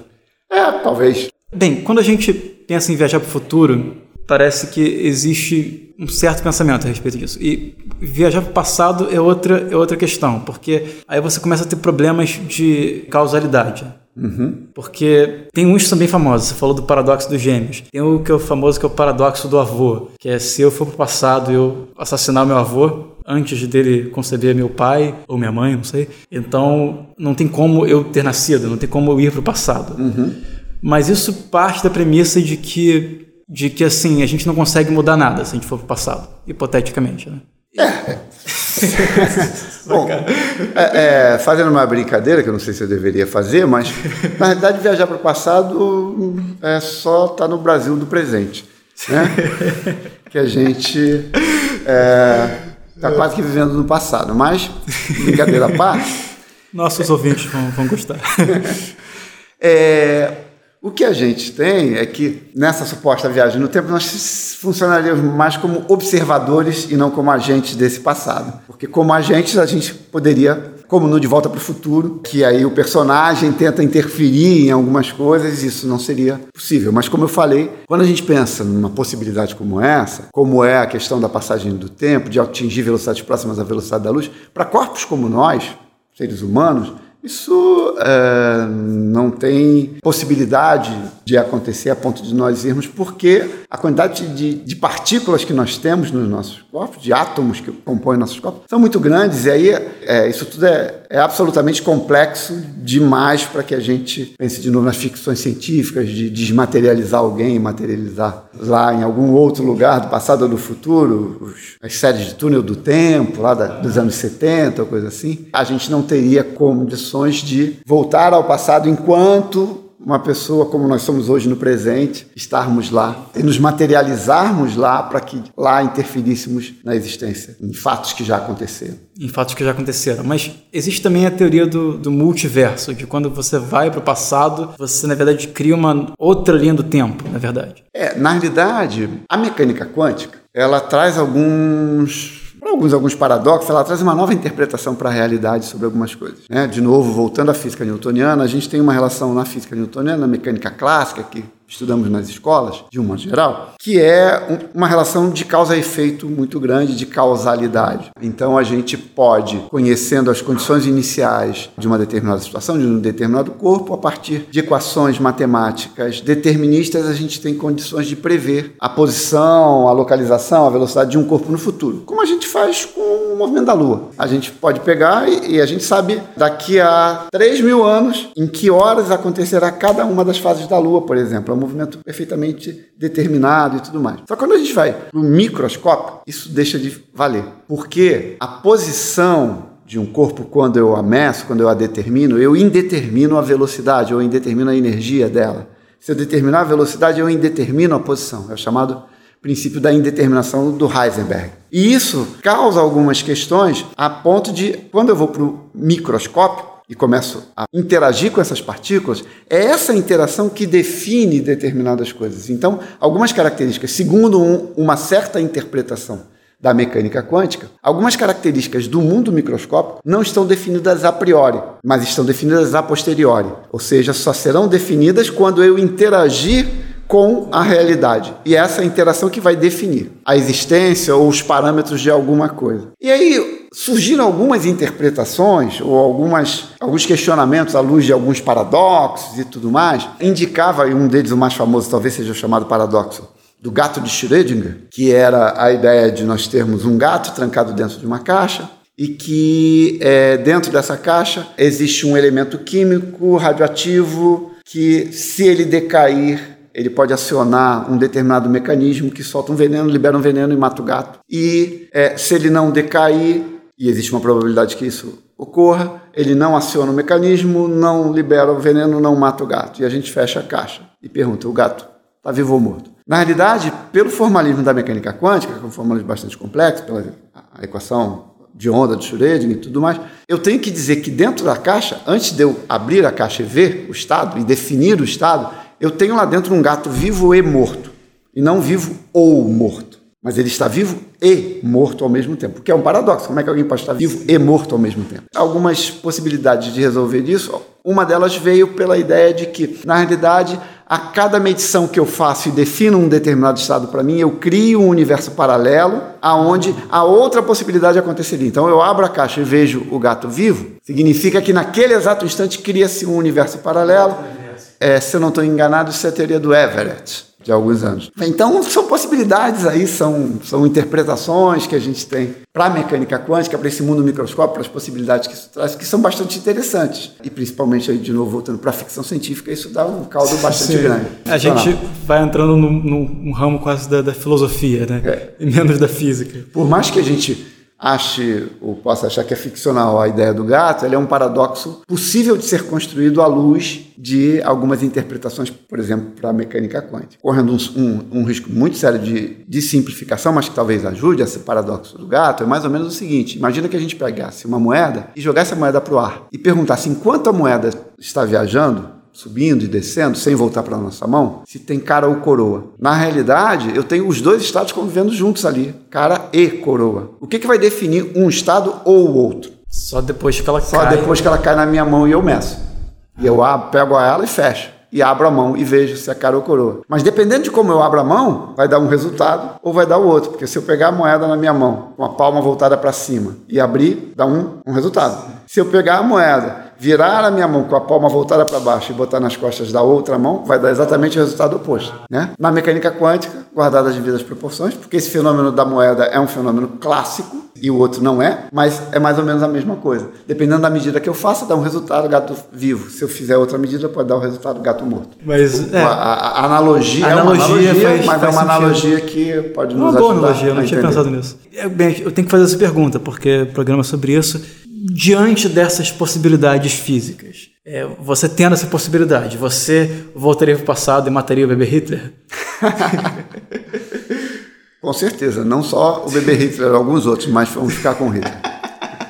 Então tá bom. Muito eu quero agradecer você pela entrevista e pelas aulas no Pedro II, que foram muito, muito importantes para mim. Ah, que bom. E continue com um bom trabalho.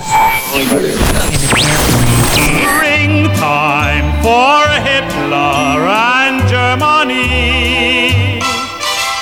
Deutschland is happy. Então, se, se o físico diz que ele mataria o bebê Hitler e foda-se a causalidade, então eu acho que tá liberado, gente. Eu acho que a gente não precisa nem continuar mais o programa. A Mas- gente tem a prova científica de que o certo é matar o bebê Hitler. Sim, não são só as ciências humanas, as ciências duras também, a física tá dizendo que tá, tá tudo bem. Hell yes! Mas enfim, é, essa história toda de matar o bebê Hitler, eu acho que a gente precisa falar também das histórias de tentar matar o adulto Hitler, né? Aconteceram várias tentativas. É impressionante como que ele conseguiu se safar por coincidência, da maior parte delas. Ah, às vezes ele chegava logo depois, ou logo saía logo antes, ou alguma coisa, a bomba não explodia. É um número, assim, que oscila. Já vi alguns lugares que são, foram 17 registradas, tentativas de assassinar ele. Tentativas Outros de foram- alemães matarem ele, De né? alemães, é. Tô falando de alemães Porque os ingleses e os americanos estavam tentando fazer isso todo dia, jogando é, eles bombas, né? É, eu já vi alguns lugares que foram mais de 30 tentativas. Faz sentido, né? Porque uma vez que uma delas dá certo, eu acho que. Não é mais uma tentativa. É, ah, foram 30 tentativas e, e três delas funcionaram perfeitamente. Funcionaram, ele foi morto Ele morreu três vezes. As cinco primeiras falharam. É uma nada meio estranho. Uma das mais famosas aconteceu numa cervejaria. O que eu acho que o Rodrigo aprovaria, né, Rodrigo? É, mas matar Hitler com cerveja seria estragar Desperdício. cerveja, né? Ele ia beber a cerveja antes, tenta- tentar matá-lo com as garrafas. Deram uma chincariol pra ele. Dá uma skin pra ele beber. Ele morre, né? Morre, Primeiro gole. Um alemão, né, gente? Dá uma skin pra um austríaco beber, né? Não passaria, não passaria pelos 12 provadores de, comida dele. Enfim, a tentativa mais famosa rendeu um filme com Tom Cruise, chamado Operação Valkyria. É um filme com Tom Cruise com tapa-olho. Se você acha o Tom Cruise sexy e você tem um fetiche por piratas, esse é o filme É. pra você. Tom Cruise pirata. Pirata antinazista. né? Pirata antinazista, é. Também conhecido como tentativa de 20 de julho de 1944. O Tom Cruise, que era o coronel Klaus von Stauffenberg, ele veio de uma família aristocrata prussiana. Importante dizer que muitas dessas tentativas não eram feitas porque as pessoas eram contra as políticas antissemitas do Hitler, por exemplo. Eram porque elas eram parte de uma elite que tinha perdido o poder que antes era deles. Né? Era tipo, ah, existe uma direita tradicional aristocrática num país, vamos colocar o nome assim fictício de PSDB nesse grupo. E aí, de repente, um outro grupo que sai do nada, de repente, cria um movimento e chega ao poder. Vamos chamar esse outro grupo, sei lá, de PSL. Pois é, hipoteticamente. E aí, o pessoal do PSDB vai ser contra o PSL, não porque o pessoal do PSDB é contra as políticas neoliberais, contra a violência contra os trabalhadores e tal, mas porque o PSL meio que está tomando o lugar deles. Muitas das tentativas de assassinato contra o Hitler decorrem disso, né, por parte de alemães. Não apenas por parte de pessoas que eram antinazistas, mas por pessoas que faziam parte de um establishment tradicional que se viu apeada do poder por esse pessoal radical de ultradireita que chegou conquistando corações. Né? É, parece que o Treskov dizem que ele, ele ainda era bem crítico a essa questão do. do É, ao extermínio É, e do tal. extermínio e tal. Mas o, o Stauffenberg, que virou um herói nacional hoje na Alemanha, até teve comemoração da tentativa dele de assassinar o Hitler, ele era bem moderado, na verdade. Ele foi ficando mais crítico com Hitler com o passar dos anos. Ele veio de uma família aristocrática prussiana e ele tinha apoiado a chegada do Hitler ao poder.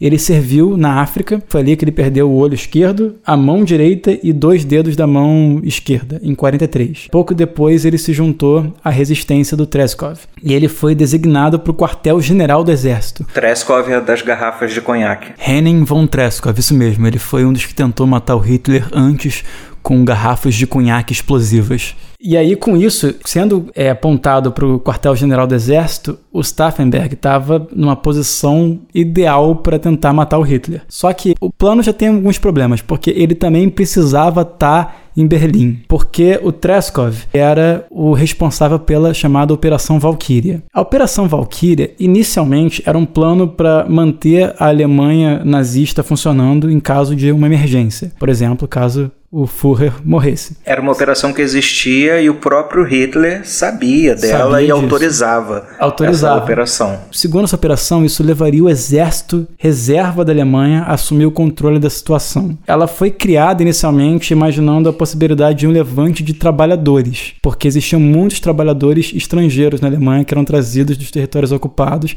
e havia um medo de que eles pudessem dar um golpe comunista e derrubar o nazismo. Os planos da, dessa Operação Valkyria foram sendo aos poucos modificados pelo Treskov, pelo general Albrecht e também pelo Staffenberg, que começou a trabalhar com eles. O que aconteceu? Eles foram mudando tudo e o Staffenberg levava os documentos para o Hitler assinar. As alterações, Hitler- né? É, o Hitler não lia. Ele só assinava embaixo. Ele aceitava os termos de uso, sabe? Sem sem ler. ler. E aí, o que aconteceu foi que lá tava falando, basicamente, eles poderiam Nós vamos um te matar e tomar o poder. É, pois é. O Hitler autorizou o próprio assassinato. É, ele autorizava que eles tivessem um poder muito grande caso ele caísse, né? E aí o que aconteceu? O Hitler, nessa época da guerra, em 44, ele ficava muito num lugar chamado de Toca do Lobo, que era um complexo que tinha um, um bunker e algumas cabanas de madeira, que ficava no oeste da Prússia, esse lugar. E o pessoal que tentou matar ele, eles levaram de novo aquelas mesmas duas bombas que tentaram usar no- nos atentados anteriores na Rússia e, e- e em Berlim, que eram, se não me engano, as mesmas bombas que eles tinham colocado nas garrafas de conhaque numa tentativa anterior. O Staffenberg e o assistente dele levaram as bombas para a Toca do Lobo e o plano era o seguinte: o Hitler ele ia ter uma reunião com os oficiais, uma reunião de estratégia da guerra e seria numa sala de mapas que ficava dentro do bunker, que era tudo de concreto revestido. Então, uma explosão lá dentro ia ser contida pelo concreto, ia ser mil vezes amplificada. Mil vezes eu tô Tô chutando o número, mas seria muito amplificado e mataria todo mundo. Só que o que aconteceu é o Hitler estava com calor. Ele Estava fazendo fazer- muito calor, né, naquele Estava dia. fazendo muito calor. Calor padrão Prússia, né? Não era padrão Rio de Janeiro. Então ele transferiu a reunião para uma das cabanas de madeira, que era mais fresca que o bunker. Então essa foi a primeira coisa, que não estava indo de acordo com o plano. Depois aconteceu também que o Himmler e o Göring achavam que os dois iam estar lá na reunião. E acabou que na hora eles não estavam presentes. Com isso, o Staffenberg, se não me engano, quis adiar um pouco mais ah, o plano. Isso é muito interessante também, porque eles sabiam que não bastava matar Hitler. Sim. Você tinha que pegar também outras pessoas muito importantes. A cúpula. É, a cúpula e que talvez fossem pessoas ainda mais eficientes do que o Hitler na, na tarefa de planejar a guerra. Sim. Então o Staffenberg, ele deu desculpas de que ele precisava trocar de camisa por causa do calor. Ele foi até o banheiro com, eu acho que o assistente dele foi com ele e eles é, começaram a armar as bombas. Como ele tinha um tapa-olho e todo mundo sabia que ele tinha uma prótese na mão, ninguém questionava muito o fato dele demorar no banheiro. Só que eram duas bombas. Eles não conseguiram armar as duas bombas. Eles armaram a primeira e aí teve um telefonema urgente para ele de Berlim. Só conseguiram armar uma bomba com detonador. E o plano dele, ele tinha que também ir para Berlim, não podia ser uma missão suicida, porque ele, ele era importante também para o lado da Operação Valkyrie que acontecia em Berlim. Porque ele era o responsável pelos reservistas, né? Sim, então era um pouco confuso, né? E aí o que aconteceu? Ele, deix- ele chegou na sala do chalé onde estava tendo é, a reunião do Hitler e tinha uma mesa de carvalho maciço, que também é importante, porque não era uma mesa Casas Bahia, não era uma mesa toque-stock, era madeira maciça. Nem a IKEA. Não era IKEA, é. Ele chegou lá e aí do lado do Hitler estava o Coronel Brandt. O Staffenberg falou o seguinte: Olha, mi- minha audição é meio ruim, então eu quero ficar bem do ladinho do Führer. Então ele trocou de lugar com o Brandt e colocou a maleta com a bomba embaixo da mesa perto dos pés do Hitler. Aí ele saiu para atender um telefonema. A desculpa dele de sair foi essa: tem que fazer um telefonema urgente. Eu tenho que falar com a minha mulher que eu deixei o ferro ligado, sabe? Não sei qual foi a desculpa dele.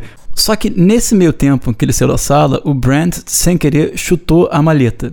E ele colocou de volta no lugar. Só que não foi exatamente no mesmo lugar. Ele colocou do outro lado do pé de carvalho maciço da mesa. Então a bomba ficou mais distante do Hitler e ainda tinha essa proteção de madeira.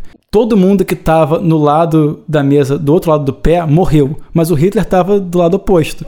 O Hitler só machucou o ombro direito um pouco. Ele Teve uns hematomas, uns arranhões. e destruíram todo o chalé. Mas aí o Stauffenberg viu a explosão e falou: o cara morreu. Inclusive, ele disse ter visto alguém levando na maca um corpo com o casaco do Hitler. Ele falou: é, o Führer tá morto. Então ele foi para Berlim, conseguiu ultrapassar as fronteiras do complexo e tudo mais. Só que tava tendo aquele bafafá todo de. Alguns achavam que o Hitler tinha morrido, outros não. Estavam tendo notícias contraditórias. Então, em Berlim, eles não iniciaram a Operação Valkyria como estava planejado. Eles falaram, pô, não sei se o cara morreu ou não, né? E aí chegou lá o Stauffenberg em Berlim e ele, caralho, gente, porra, cadê vocês? Já era pra ter começado essa merda, cara. Pô, vamos lá. Aí Que ele- vacilo. que vacilo.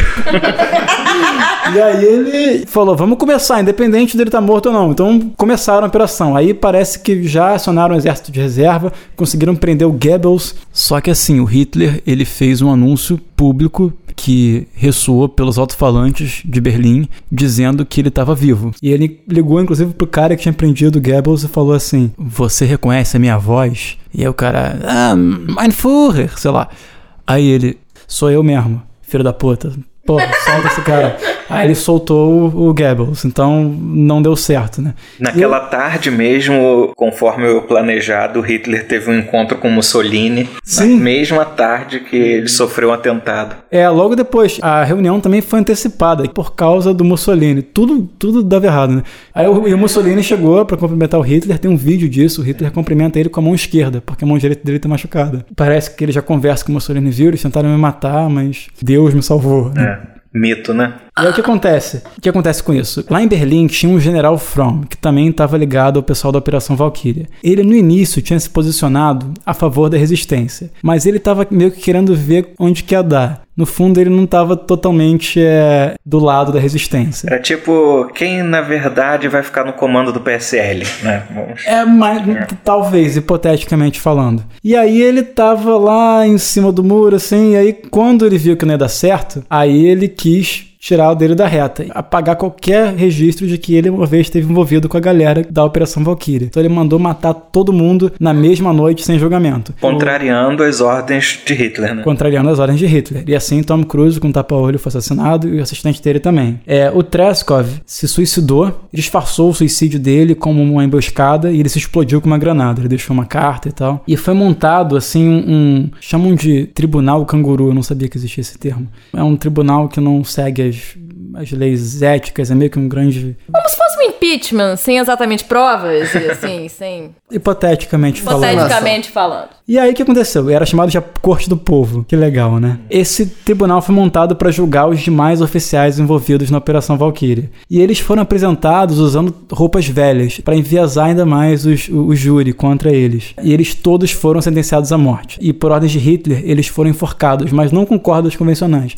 Foram enforcados com arames de corda de piano e em ganchos de açougue. E todas as execuções foram filmadas e as fitas foram mandadas para o Hitler. O que é Por exigência dele. Pessoa dodói, né? é, ainda tinha uma outra agravante, que existia um direito chamado Sippenhaft, que é uma prática que remete ao direito alemão da Idade Média. Que assim, se uma pessoa era uma traidora da coroa, ela tinha sangue de traidor. Então toda a família dela deveria ser presa ou morta. E isso foi evocado de volta no nazismo. Então a ideia era você prender também a família das pessoas, mandá-las para campos de concentração. Ao final, a Gestapo prendeu em torno de 7 mil pessoas que supostamente participaram dessa operação e cerca de, de 5 mil foram executados. Inclusive, um dos generais favoritos do Hitler, um dos oficiais, que era um grande herói, era o Erwin Rommel. É o Rommel, a raposa do deserto. A Raposa do Deserto. Ele era um dos favoritos do Hitler, participou das campanhas da África, da No- da Normandia, e ele já achava que não estava dando certo, que já estava simpatizando com o lado do, do- da resistência em Berlim. É, é, a- ele achava que era preciso fazer negociações já, né, com os Estados Unidos. Ele saiu. Fazendo negociações.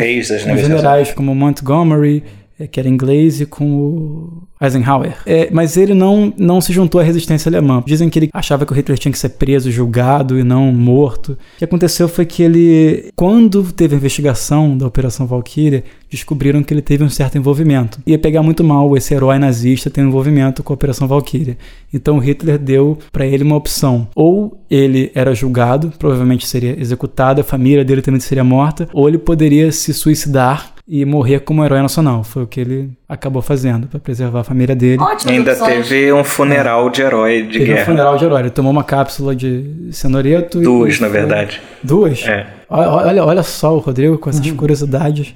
Mórbidas. E aí ele dizem que oficialmente ele morreu de uma embolia pulmonar. Ele permanece uma figura meio ambígua. Os nazistas também tratavam ele como herói, então ficou uma figura que até hoje ninguém sabe muito qual era dele. Gente, desculpa, eu falei demais, eu sei, mas é porque o fato é que matar o Hitler adulto não dá certo. É por isso que a gente tem que matar o Hitler criança. A história já provou que matar Hitler adulto é um negócio que não dá certo. Essa essa longa digressão foi só pra falar isso, sabe? Então, Se você for votar no tempo, não mate ele, não tente matar ele adulto. É, Não gente, dá as pessoas certo. falam, ah, não precisa ser sanguinário matar ele criança, pode matar ele com 20 anos. Não, gente, o, o- tá chovendo lá fora, aí ele não morre. É sempre assim. E a gente nem sabe se essas pessoas estavam viajando no tempo quando tentaram fazer isso. Pode ser que Quem tivesse. sabe? I see all the people in this whole wide world. That's a union that'll tear the fascists down, down, down.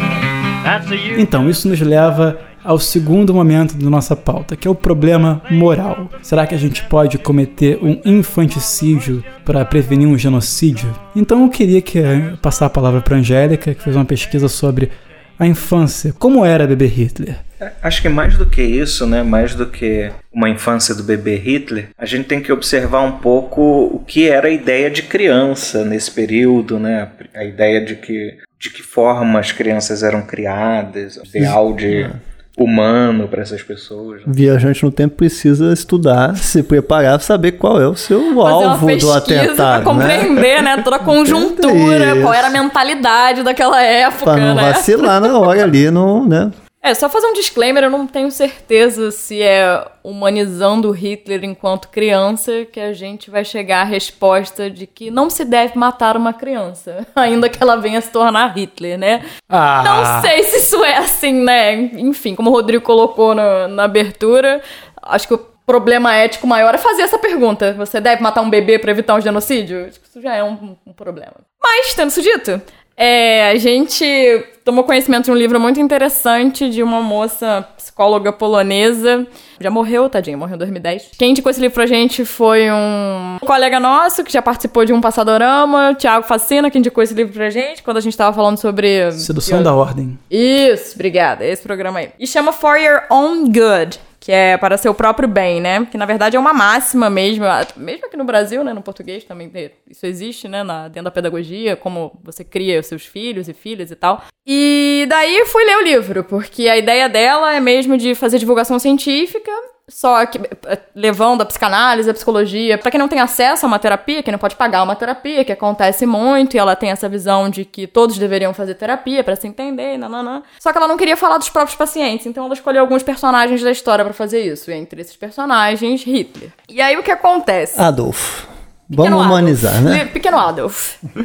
e ela, inclusive, ela coloca isso como uma questão também, do tipo, como que pra ela, ela também teve que quebrar algumas barreiras pra poder olhar pra Hitler como se fosse uma pessoa. A gente vai estudar, então, a criança que ele foi, as coisas que ele passou, humanizando mesmo ele, porque ele de fato foi uma pessoa, né? A gente tava conversando aqui ainda há pouco com que a, talvez a cultura pop, ou, enfim, a gente tem essa visão desse grande mal que foi esse indivíduo que representa tudo de ruim que aconteceu no século XX, quase. E a gente sabe que não é bem assim. Ele, no fundo, ele é uma pessoa, ele é um sujeito e, e teve várias outras pessoas, vários outros sujeitos, estudados ou não, que seguiram essa pessoa, que foram atrás dele batendo palma pra tudo que ele fazia, apertando um monte de botão, matando um monte de gente e tava tudo bem. É, não são monstros que fazem coisas monstruosas, são pessoas que fazem coisas monstruosas. Exatamente. Fato é que ela, quando ela vai falar de Hitler e desses outros personagens, né, o que ela quer é trazer essa visão da psicanálise pra dentro da criação que o Hitler teve e como que isso se relaciona às ações de ódio que ele cometeu. Algumas práticas até específicas mesmo. E ele tem uma biografia muito completa, parece, né? Tem muitas pessoas escreveram sobre a história dele, embora ele mesmo fosse muito reservado e não falasse sobre isso. Parece que teve uma coisa de mudança de nome, alguma coisa assim também, na história dele e tudo. Mas as pessoas escreveram muito sobre a história dele. E a partir desse acesso que ela teve, ela conseguiu construir essa narrativa, né? Essa pesquisa dela. O próprio sobrenome dele, né, Hitler, não existia. É, isso foi um erro, né, quando ele foi adotar o nome de alguém. Na verdade, o nome era Hitler. R-I-E-D-L-E-R. Tipo Só charada que- do Batman? The Riddler. R-I Não. é R-I-E Ah, é. Hitler. Riedler. É. Só que um, por um erro de escrivão acabou se tornando Hitler. Então, assim, não A tem. vida que já começou errada, né? Logo no cartório. Ele não tem um ancestral Hitler. Não tem uma mamãe Hitler. Um papai Hitler. Olá, pessoal. Aqui é o Rodrigo, trazido do futuro pela máquina de edição de áudio. Bem, quem já leu alguma biografia do Hitler percebeu o meu erro grotesco aqui. Na verdade, quem mudou de nome foi o pai do Adolf Hitler, Alois, nascido em 1837 e registrado como Alois Schicklgruber. Alois era filho ilegítimo, ou seja, não reconhecido pelo pai, de Maria Anna Schicklgruber. Quando Alois tinha 5 anos de idade, sua mãe casou com um homem chamado Johann Georg Riedler, H-I-E-D de dado L-E-R, que, portanto, virou seu padrasto, mas nunca assumiu a paternidade. Em 1876, após a morte do padrasto, Alois compareceu a uma paróquia para mudar de sobrenome, reuniu testemunhas, convenceu o padre de que o seu padrasto estava vivo e que desejava legitimá-lo como filho. Deixou assim de ser Alois Schicklgruber para ser, por um descuido de quem fez a anotação do nome, Alois Hitler. Anos mais tarde, Adolf Hitler afirmou que a melhor coisa que o pai fez por ele foi a mudança de sobrenome. Afinal, seria muito mais complicado um líder genocida ser saudado com Heil Schicklgruber. O cartório foi antes ou depois da. o- se registrava logo que a criança nascia? Não? Acredito que não, né? Você chegava na Sei. maternidade ou viajante Sei. do tempo. Chega na maternidade e fala: tem Hitler aí? Não. Não tem nenhuma criança chamada Hitler. Já no seu plano vai por água abaixo. Vai rodar a cidade toda atrás de Não um vai bebê achar que não existe. Se não nasceu com bigode, já era. Vai reconhecer como? Esse programa serve, inclusive, como um. um, Nós Guia. estamos dando as instruções guia aqui. para instruções, né? Não, se você chegar, procura um bebê Riedler, com R. R-I-E-D. Não tente matar o bebê Hitler sem ouvir esse programa. Para motivos legais, informo que a gente não está incitando o assassinato do bebê Hitler. Sim, com certeza. Mas era Adolf mesmo. Adolf. Adolf era. É, mas enfim, é, pra gente entender um pouco por que, que essa criação dele foi ruim, né? Acho legal a gente falar um pouco da pesquisa dela, o que, que ela entende por pedagogia e tal, enfim, o que, que ela foi estudar. Ela tem uma, um conceito que chama pedagogia tóxica. Que essencialmente tem a ver com a ideia de, basicamente, obediência e religião, que são meio complementares, né, na criação da, da, da pessoa. Tóxico o suficiente já. Tóxico já explica bastante, né? É porque me parece que a criação do Hitler não teve muito de religião.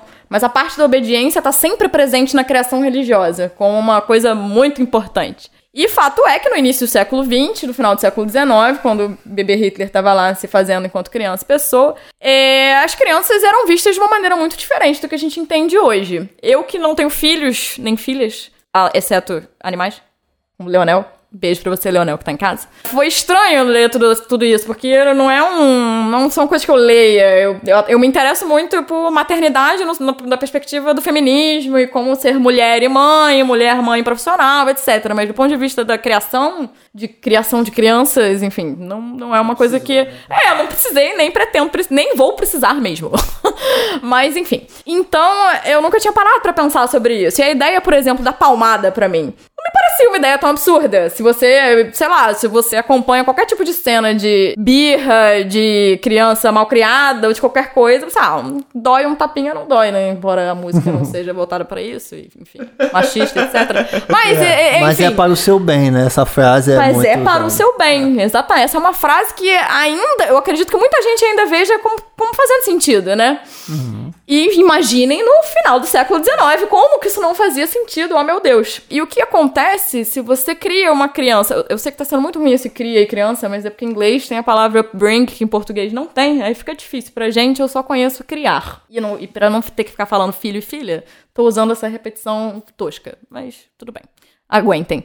É, e o que acontece é que dentro dessa pedagogia tóxica, que ela existe justamente por um fim muito positivo, vamos colocar assim, que é para o seu próprio bem, não tem nenhum pai aqui ou mãe estava criando, educando essa- essas pequenas pessoas, para que elas se tornassem Hitler. Por exemplo, isso não era o objetivo dos pais dele. Imagino, né? Claro, tem essa coisa de saber a história de fato, né? Mas enfim. Viajantes do tempo, contem pra gente depois, se vocês descobrirem eram as quais eram as intenções dos pais de Hitler. Mas fato é que esse tipo de criação envolvia necessariamente você suprimir e e impedir que a criança demonstrasse determinados interesses ou inclinações e necessariamente alguns tipos de emoção, porque isso era mal visto, ou era mal visto por conta da moral da época ou por conta da moral religiosa. Então, mesmo o choro, a Alice Miller tem umas passagens falando, ah, porque se a criança tá, o bebê tá chorando, não existe idade. Número um, não existe idade para você aplicar corretivos, né? Não é assim, porque desde que a criança nasce, ela é capaz de mostrar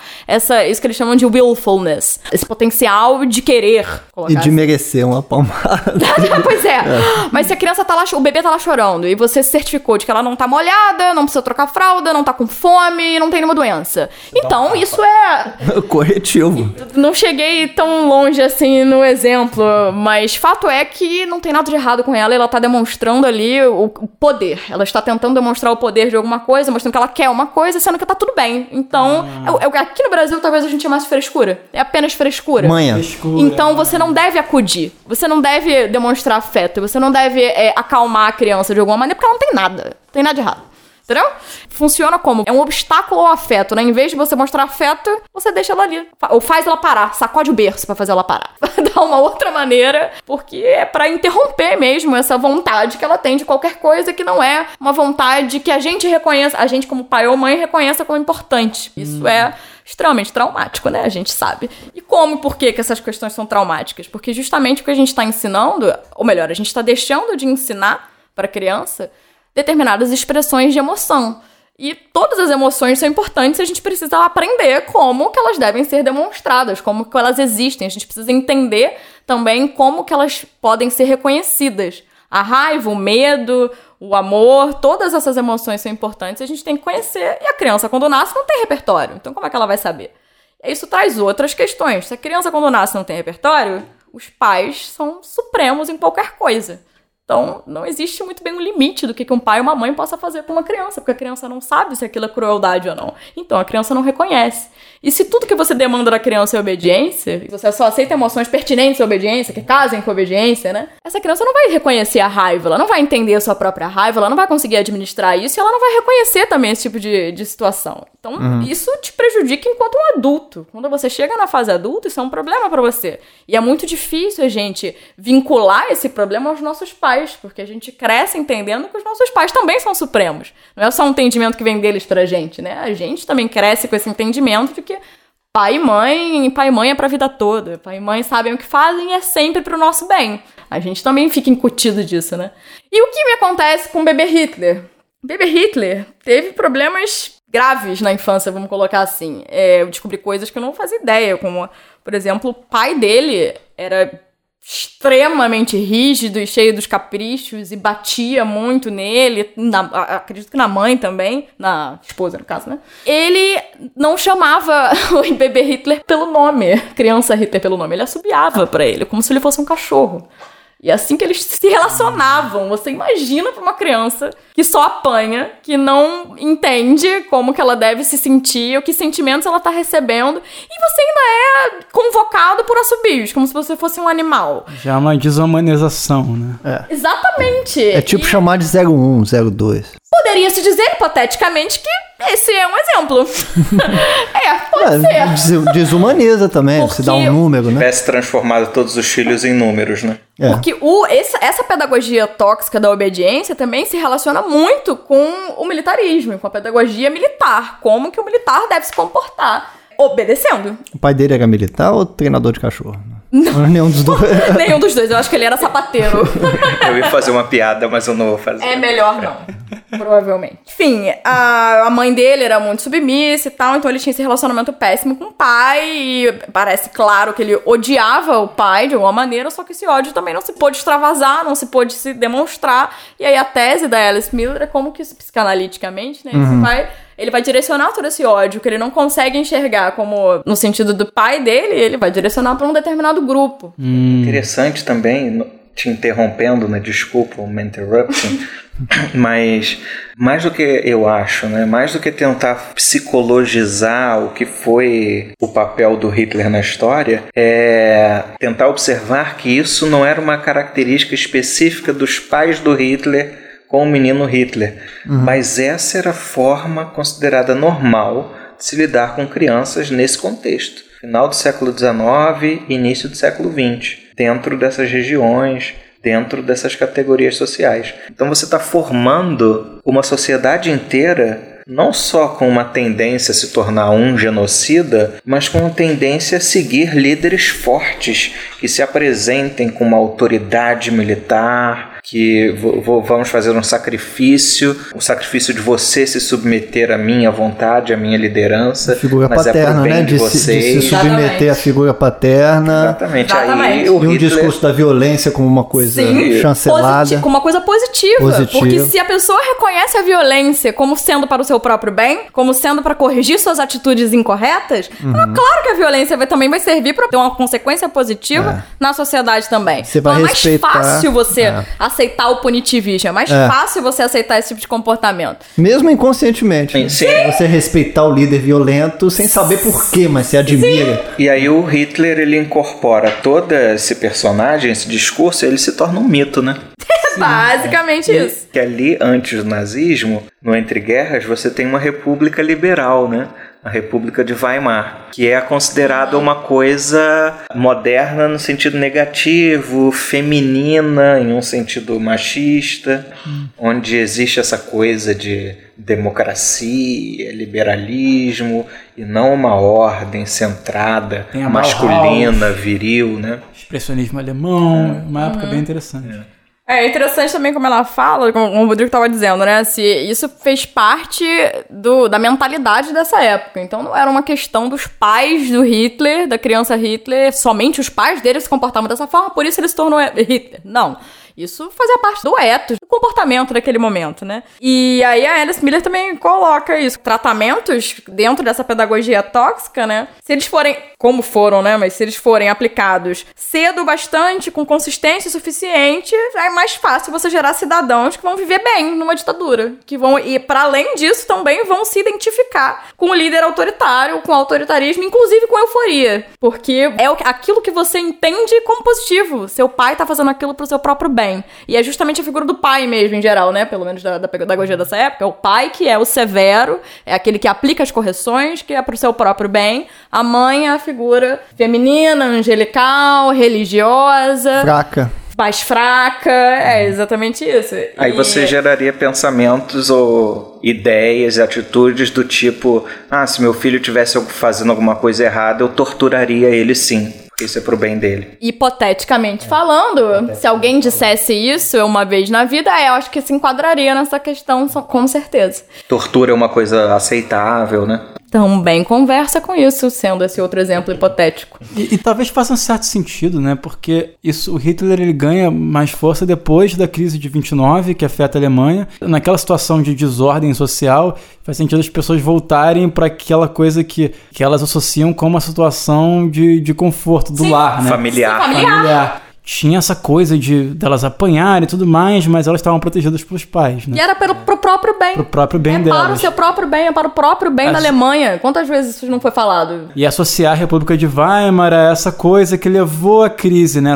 Tava tudo muito solto, a gente precisa voltar aos modelos paternalistas. Desordem, comportamentos desregrados. Arte degenerada. Ah, é. Que é Muita gente pelada. nas artes e tal. Exatamente. É, Uma outra pode. coisa interessante que ela fala também, que a gente até comentou rapidamente, né? Essa questão dos intelectuais, né? Porque o apoio a, a Hitler, por exemplo, não tá vinculado à inteligência ou à cultura em- no conceito errado de coisa que se acumula, né? De educação formal. Não tem a ver com isso. Ela usa até um provérbio que é famoso, eu não conhecia não, mas parece famoso na língua inglesa, que chama The clever person gives in, the stupid one balks. Significa que a, a pessoa que é inteligente, ela vai ceder, ela vai obedecer, ela vai ser obediente, vai querer obedecer, porque senão ela vai sofrer uma penalidade.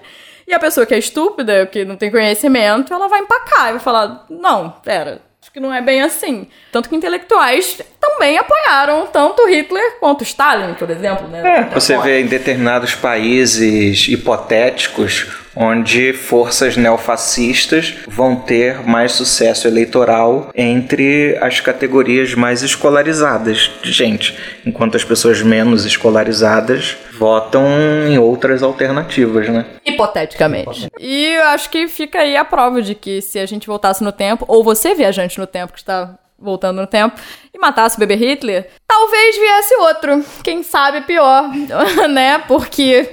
Talvez algum que soubesse mais de estratégia militar, né? Olha, Poderia olha o pior. problema. Olha o problema. Porque fazia parte dessa mentalidade. Pois é. Gente, ficou claro que eu sou contra a palmada? Eu tenho que preciso falar mais alguma coisa. Acho que não, acho que ficou ambíguo. Eu achei a favor. Eu achei que você era a favor. Bom, toda essa, Socialmente, defe- convivendo com você, eu diria que você é a favor de palmar. é, toda essa defesa que você acabou de fazer de Hitler agora. Dizendo que o Holocausto poderia ter sido evitado por um abraço. Que foi isso que, foi isso que eu disse mesmo. É, o- é o que os ouvintes vão lembrar dessa, dessa discussão.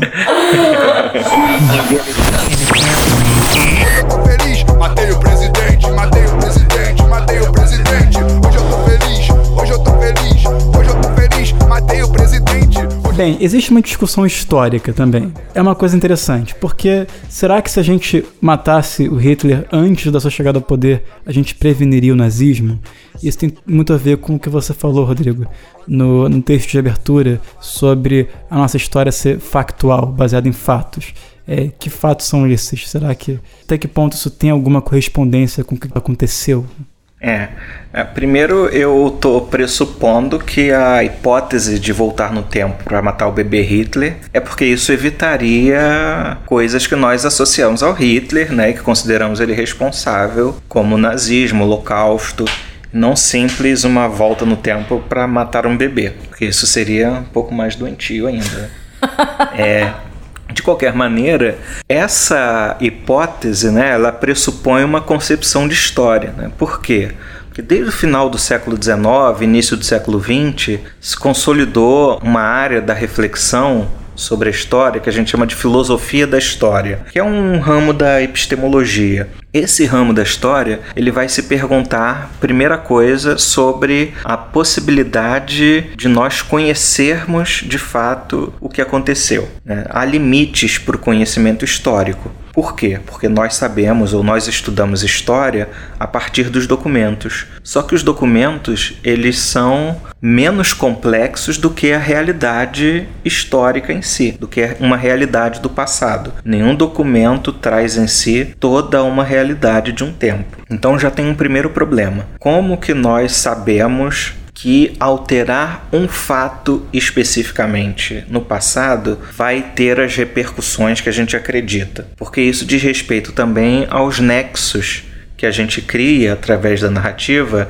entre os fatos ao longo do tempo. Por exemplo, será que se a princesa Isabel morresse antes do 13 de maio, a escravidão seria abolida no Brasil? Depende da forma como você concebe a história. Se você concebe a história a partir dos feitos dos políticos, aí nós teríamos um problema. Agora, se você concebe a história a partir de outras realidades, a partir de outros personagens, por exemplo, você pode observar as fugas de pessoas escravizadas, você pode observar os movimentos né, de trabalhadores, profissionais liberais que se organizavam para libertar pessoas da escravidão, que faziam campanhas nos jornais protestos, passeatas, aí você vai ter uma outra história. Isso é um problema. Tem uma vertente dentro da história também que a gente chama de história contrafactual, que é você imaginar como seria a história a partir da alteração de algum fato. Né? Tem gente que realmente se dedica a isso. Tem um economista, né? Tinha, né? Ele morreu chamado Robert Fogel, um americano, que foi inclusive prêmio Nobel de Economia em 93, que ele propôs um modelo econométrico para se estudar a importância das estradas de ferro no desenvolvimento dos Estados Unidos. E aí ele criou um modelo lá econômico, né, de vários cálculos complexos e chegou à conclusão que a economia americana ela teria se desenvolvido da mesma maneira sem as estradas de ferro. Talvez ela demorasse alguns meses mais para atingir determinado nível econômico, mas basicamente as estradas de ferro não teriam desempenhado um papel tão importante assim. Mas isso é muito complicado, né? Porque será que você pode reduzir a complexidade de uma época e as relações de causalidade a uma fórmula matemática? Então isso é muito difícil do ponto de vista da história, da teoria da história, da filosofia da história. Tanto que as pessoas dentro da academia não levam muito a sério a história contrafactual, né? Ela é um exercício. Estrito senso não é história, né? É ficção. É. É, ficção especulativa, como a Atwood. É, pois é. Então, mas tem gente que faz. Já. Teve um historiador brasileiro que propôs uma história do Brasil, né, se a família real portuguesa não tivesse vindo para o Rio de Janeiro. Como que seria o Brasil? É um exercício mental. Não teria vindo para o Brasil ou para o Rio? Teria Não- ido para não- outra cidade? É, não teria vindo para o Brasil. A família E real. aí, será que o Brasil seria essa unidade territorial que é Em hoje? 1808, você tá falando. Em 1808. De repente a gente ia ter vários países e podia ser melhor. Pois é, Ou mas se a gente. tivéssemos sido colonizados pelos holandeses, né? Tem Exato. sempre essa. Os pernambucanos adoram. Mas isso tem sempre a ver com a leitura que a gente faz do passado no presente, né? Por quê? Essas ideias, essas concepções genéticas, né, de que os fatos estão ligados intrinsecamente na ordem do tempo, elas privilegiam uma certa leitura, como se todo o fluxo de acontecimentos já estivesse contido em um único fato, né? É, Por exemplo, a leitura que muita gente faz da eleição do Bolsonaro. A eleição do Bolsonaro, por exemplo, em relação aos protestos de 2013. Como se em 2013 a única consequência possível daquilo fosse a eleição do Bolsonaro. Não só possível, mas como se fosse 2018. consequência direta, objetiva, né? É, o que a gente sabe que aconteceu porque a gente veio depois, mas lá coisas não estão escritas, né? Existe muita contingência na relação entre os fatos. Mas toda história não é assim, não é meio que irresistível você analisar um fato histórico, ver o que, que aconteceu naquele contexto um tempo depois, o que, que aconteceu antes, e tentar fazer ligações temporais. Quer dizer, existe alguma quantidade, alguma proporção de causalidade. O difícil é determinar, é ser determinista, do tipo, isso levou aquilo. Agora. Também não dá para você ignorar o- é, o- a causalidade das, das ações, da sociedade. A mesmo importância da a gente falou conjuntura, né? que a conjuntura, a educação de uma época, os valores. É muito complexo, mas as coisas também não surgem do nada, né? Não, Tem não um- surgindo nada. Mas os vínculos de causalidade são muito mais complexos do que a gente acredita, né? E são Por exemplo, ligados também a regimes narrativos, né? É. Porque, sabe, essa história, por exemplo, que os protestos de junho de 2013 levaram ao bolsonarismo são, por exemplo, muito convenientes pro PT, por exemplo, para dizer que, assim, ah, no Sim. fundo, o pessoal tava reclamando de barriga cheia, Uhum. sabe? Tinha tudo, por que fazer protesto? Olha o que aconteceu. Por exemplo, Mas né? é sempre uma posição enviesada. Você tem um viés narrativo que tem a ver com suas escolhas, suas posições, que faz você enxergar os vínculos, os nexos entre os fatos, que não são nexos necessários de consequência. Né? Mas nós acabamos lendo dessa maneira. É um- uma coisa complicada. É. A gente às vezes. É, é uma coisa também de autoconsciência de si enquanto pensador ou analista dos fatos, né? Que a antropologia, nada de braçada nisso, e chega um ponto que você praticamente não pode falar nada, né? Não tem nenhuma narrativa, porque Pois você é. vai ter que relativizar, né? Então, assim, o seu olhar de 2013 é simpático a 2013, porque você estava totalmente envolvido com os atos de 2013, assim como todos nós. Eu me arrependo, não é que eu me arrependo, hoje em dia eu olho pra trás e penso, é, eu tava ali meio que na ingenuidade do lado de gente que depois era MBL, era bolsonarista, sim. entendeu?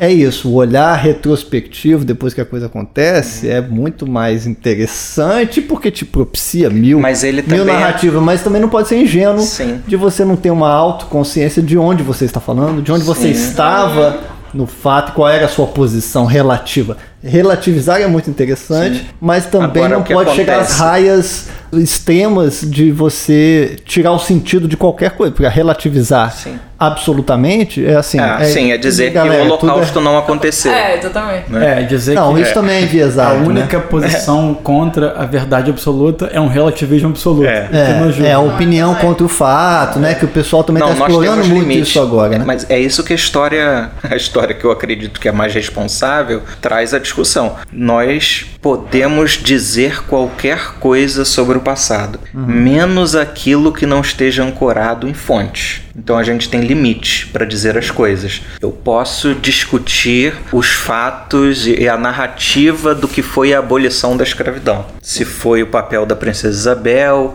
ou se foi o papel dos ex-escravos, da sociedade, mas eu não posso dizer que a lei de 13 de maio de 1888 não existiu Ou que não houve que escravidão. não houve escravidão. Eu posso discutir sobre o que levou à ascensão do nazismo, né, à Segunda Guerra Mundial, mas eu não posso dizer que o assassinato de milhões de pessoas pelo regime nazista não aconteceu, porque as fontes mostram o contrário disso. Elas me impedem.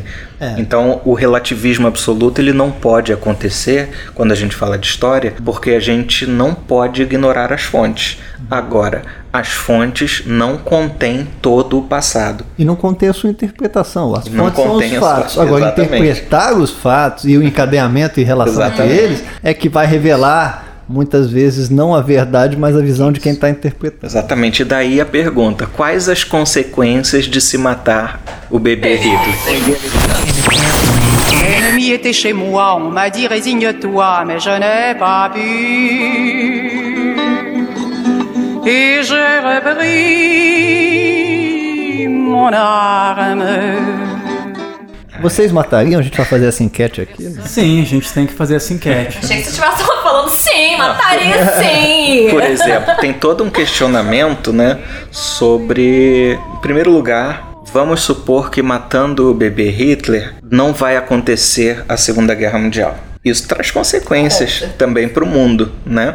Como seria o mundo se aquele sistema de poderes desenhado após a Primeira Guerra Mundial se mantivesse? Teve a Liga das Nações, que era A Liga das precursora da ONU, mas Nações, ONU. exatamente. É. Mas com todo o poder né, Colônias de- ainda, né? desses poderes europeus, Ah, antes da por exemplo, É. colonialismo na África, na Ásia, o poder do Japão imperial se expandindo pela Ásia. Que o né? enfraquecimento provocado pela Segunda Guerra também facilitou, né, contribuiu para o movimento de descolonização que veio depois, Você né? muda a relação de poderes, Em né? Você compensação, talvez os Estados Unidos nunca virassem um império. Exatamente, você tem a ascensão dos Estados Unidos, né, que vem como ainda um desdobramento da Primeira Guerra, mas que se consolida após a Segunda Guerra, mas você também tem a ascensão de um segundo poder aí, nesse equilíbrio, que é a União Soviética, né? E a Guerra Fria, ela tem toda uma consequência enorme para o século XX inteiro, né? Para a segunda metade do Inclusive de século XX. desenvolvimento tecnológico, científico, E- médico.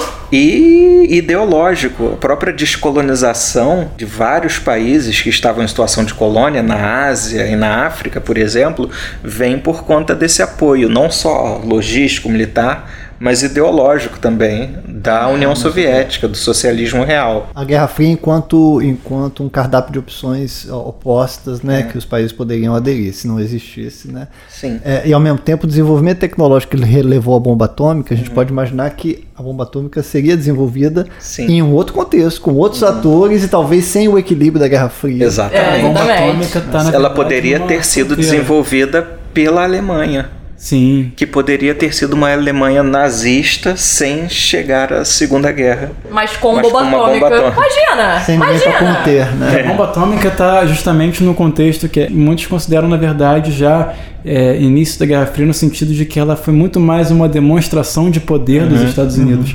Eram, foram duas bombas, Hiroshima e Nagasaki, para mostrar que você podia fazer mais de uma. Não foi um acidente. Uma era de plutônio, outra era de urânio, se eu não me engano. Foi quase que um experimento. Pra, foi no final da, da Segunda Guerra Mundial. Não É. precisava Segunda mais. Não, não É. tinha necessidade de ir lá e É, bombardear é, a essas famosa arma de dissuasão, Sim. né? De dizer, olha aqui, nós temos poder, E ninguém Quem mexe com manda a gente. agora sou eu. dos Estados Unidos mostrarem para a União Soviética que chegou em Berlim antes dos Estados Unidos, né? Que foi, não, os russos chegaram antes lá. Pô, foi graças aos russos que a guerra Sim. foi ganha, né? Vamos lembrar. É. Aliás, aos russos não, aos soviéticos. Os soviéticos. Lembremos. E aí era uma demonstração de poder dos Estados Unidos. Gente Chegou ontem, sentou na janela, jogou bomba e é isso aí, né?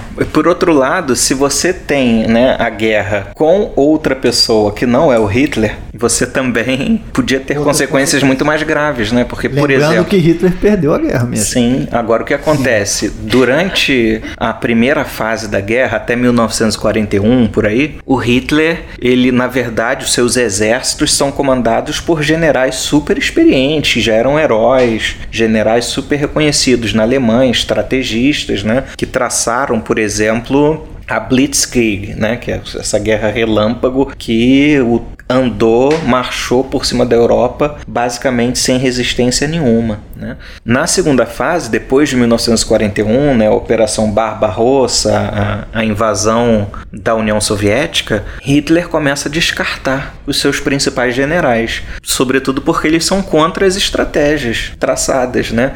Não só invadir a União Soviética, mas, por exemplo, a obsessão em tomar determinadas cidades, que não fazia o menor sentido do ponto de vista estratégico, mas o Hitler insistiu e ele passou a traçar as estratégias. Isso foi um dos fatores importantíssimos para a derrota. O pai caprichoso que quer porque quer É. que aconteça que seja assim. Isso. Porque ele quer e quem manda é ele. Agora, se fosse um outro líder mais mais inteligente do ponto de vista da estratégia militar, a guerra podia ter tido um outro destino e os alemães nazistas podiam ter vencido a Segunda Guerra Mundial. Sim. né?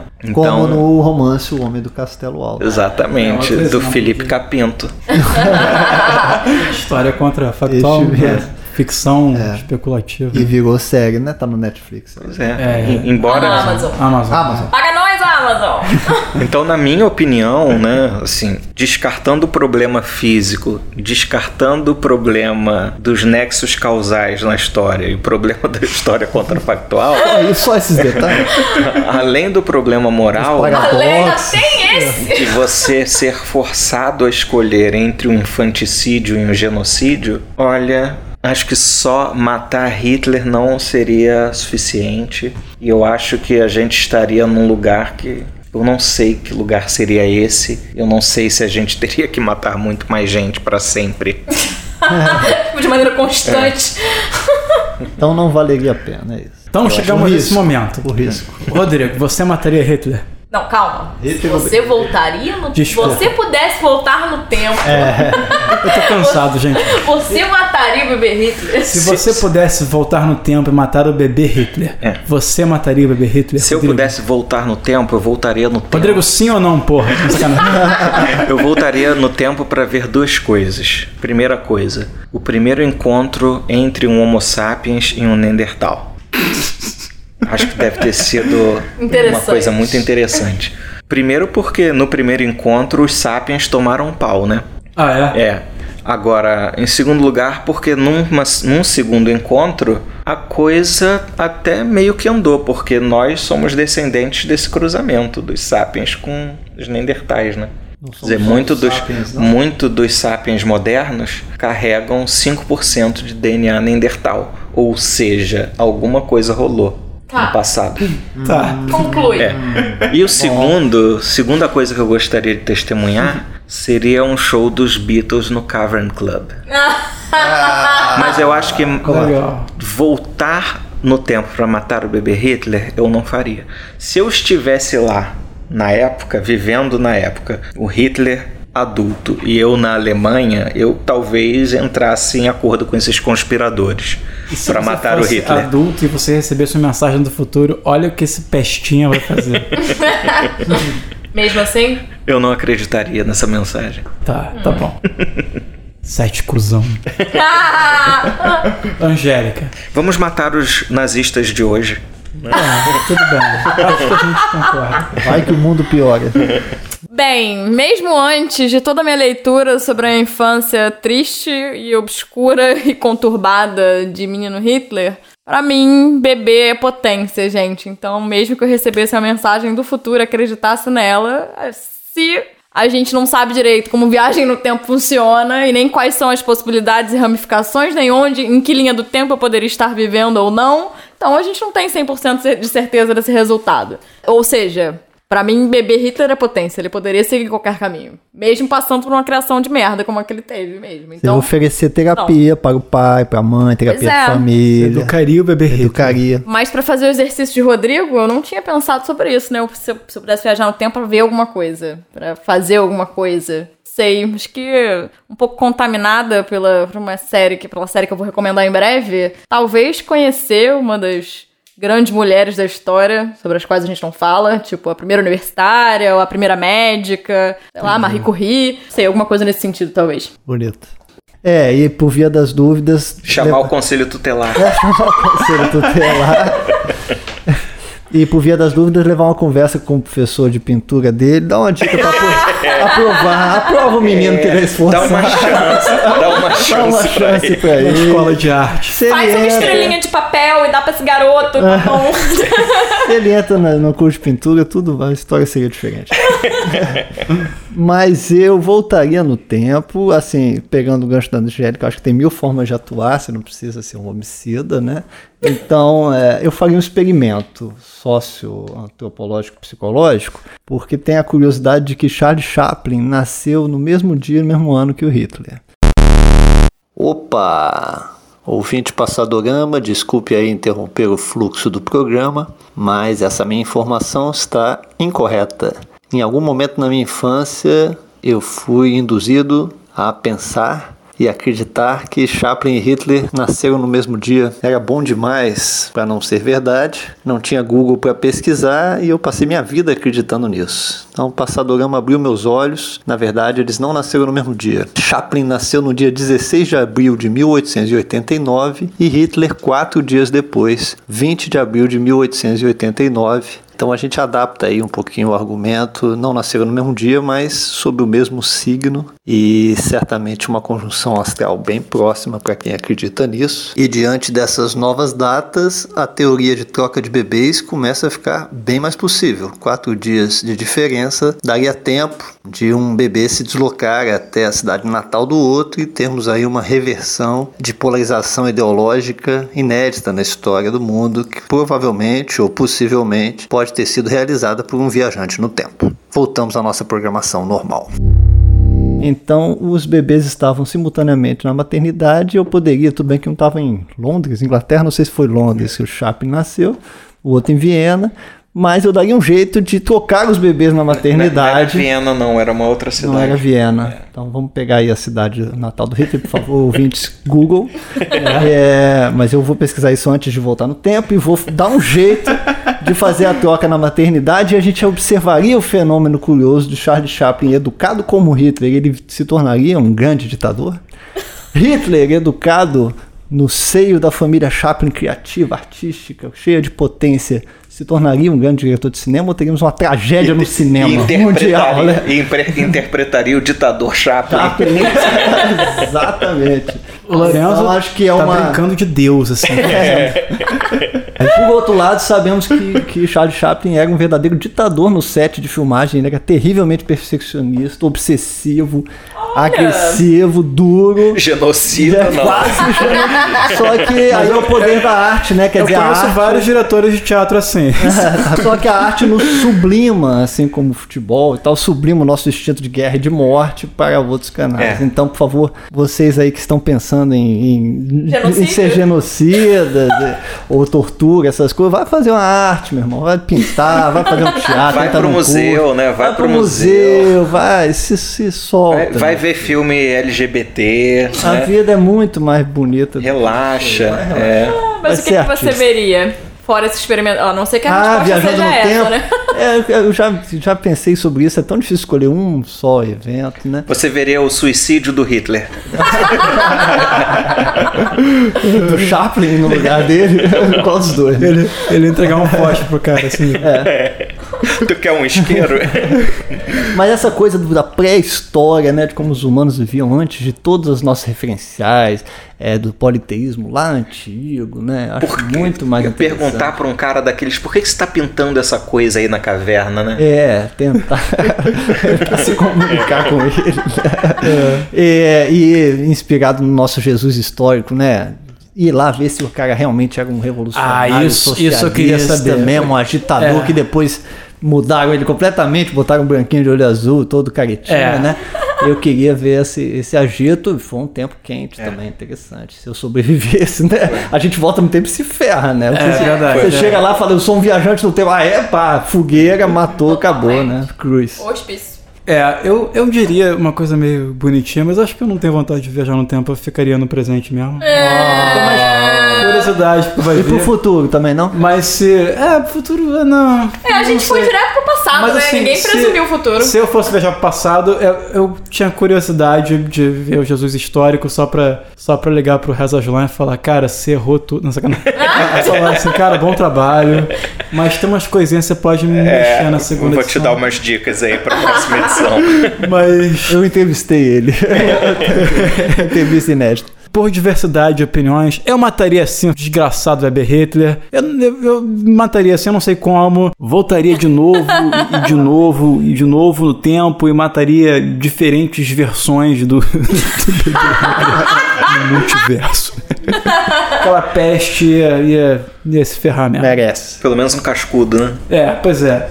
Assim, eu posso voltar só pra isso, né? Abre um portal assim, você pá, dá um pescotapo assim, aí sai ele. Dá um pedala Prag.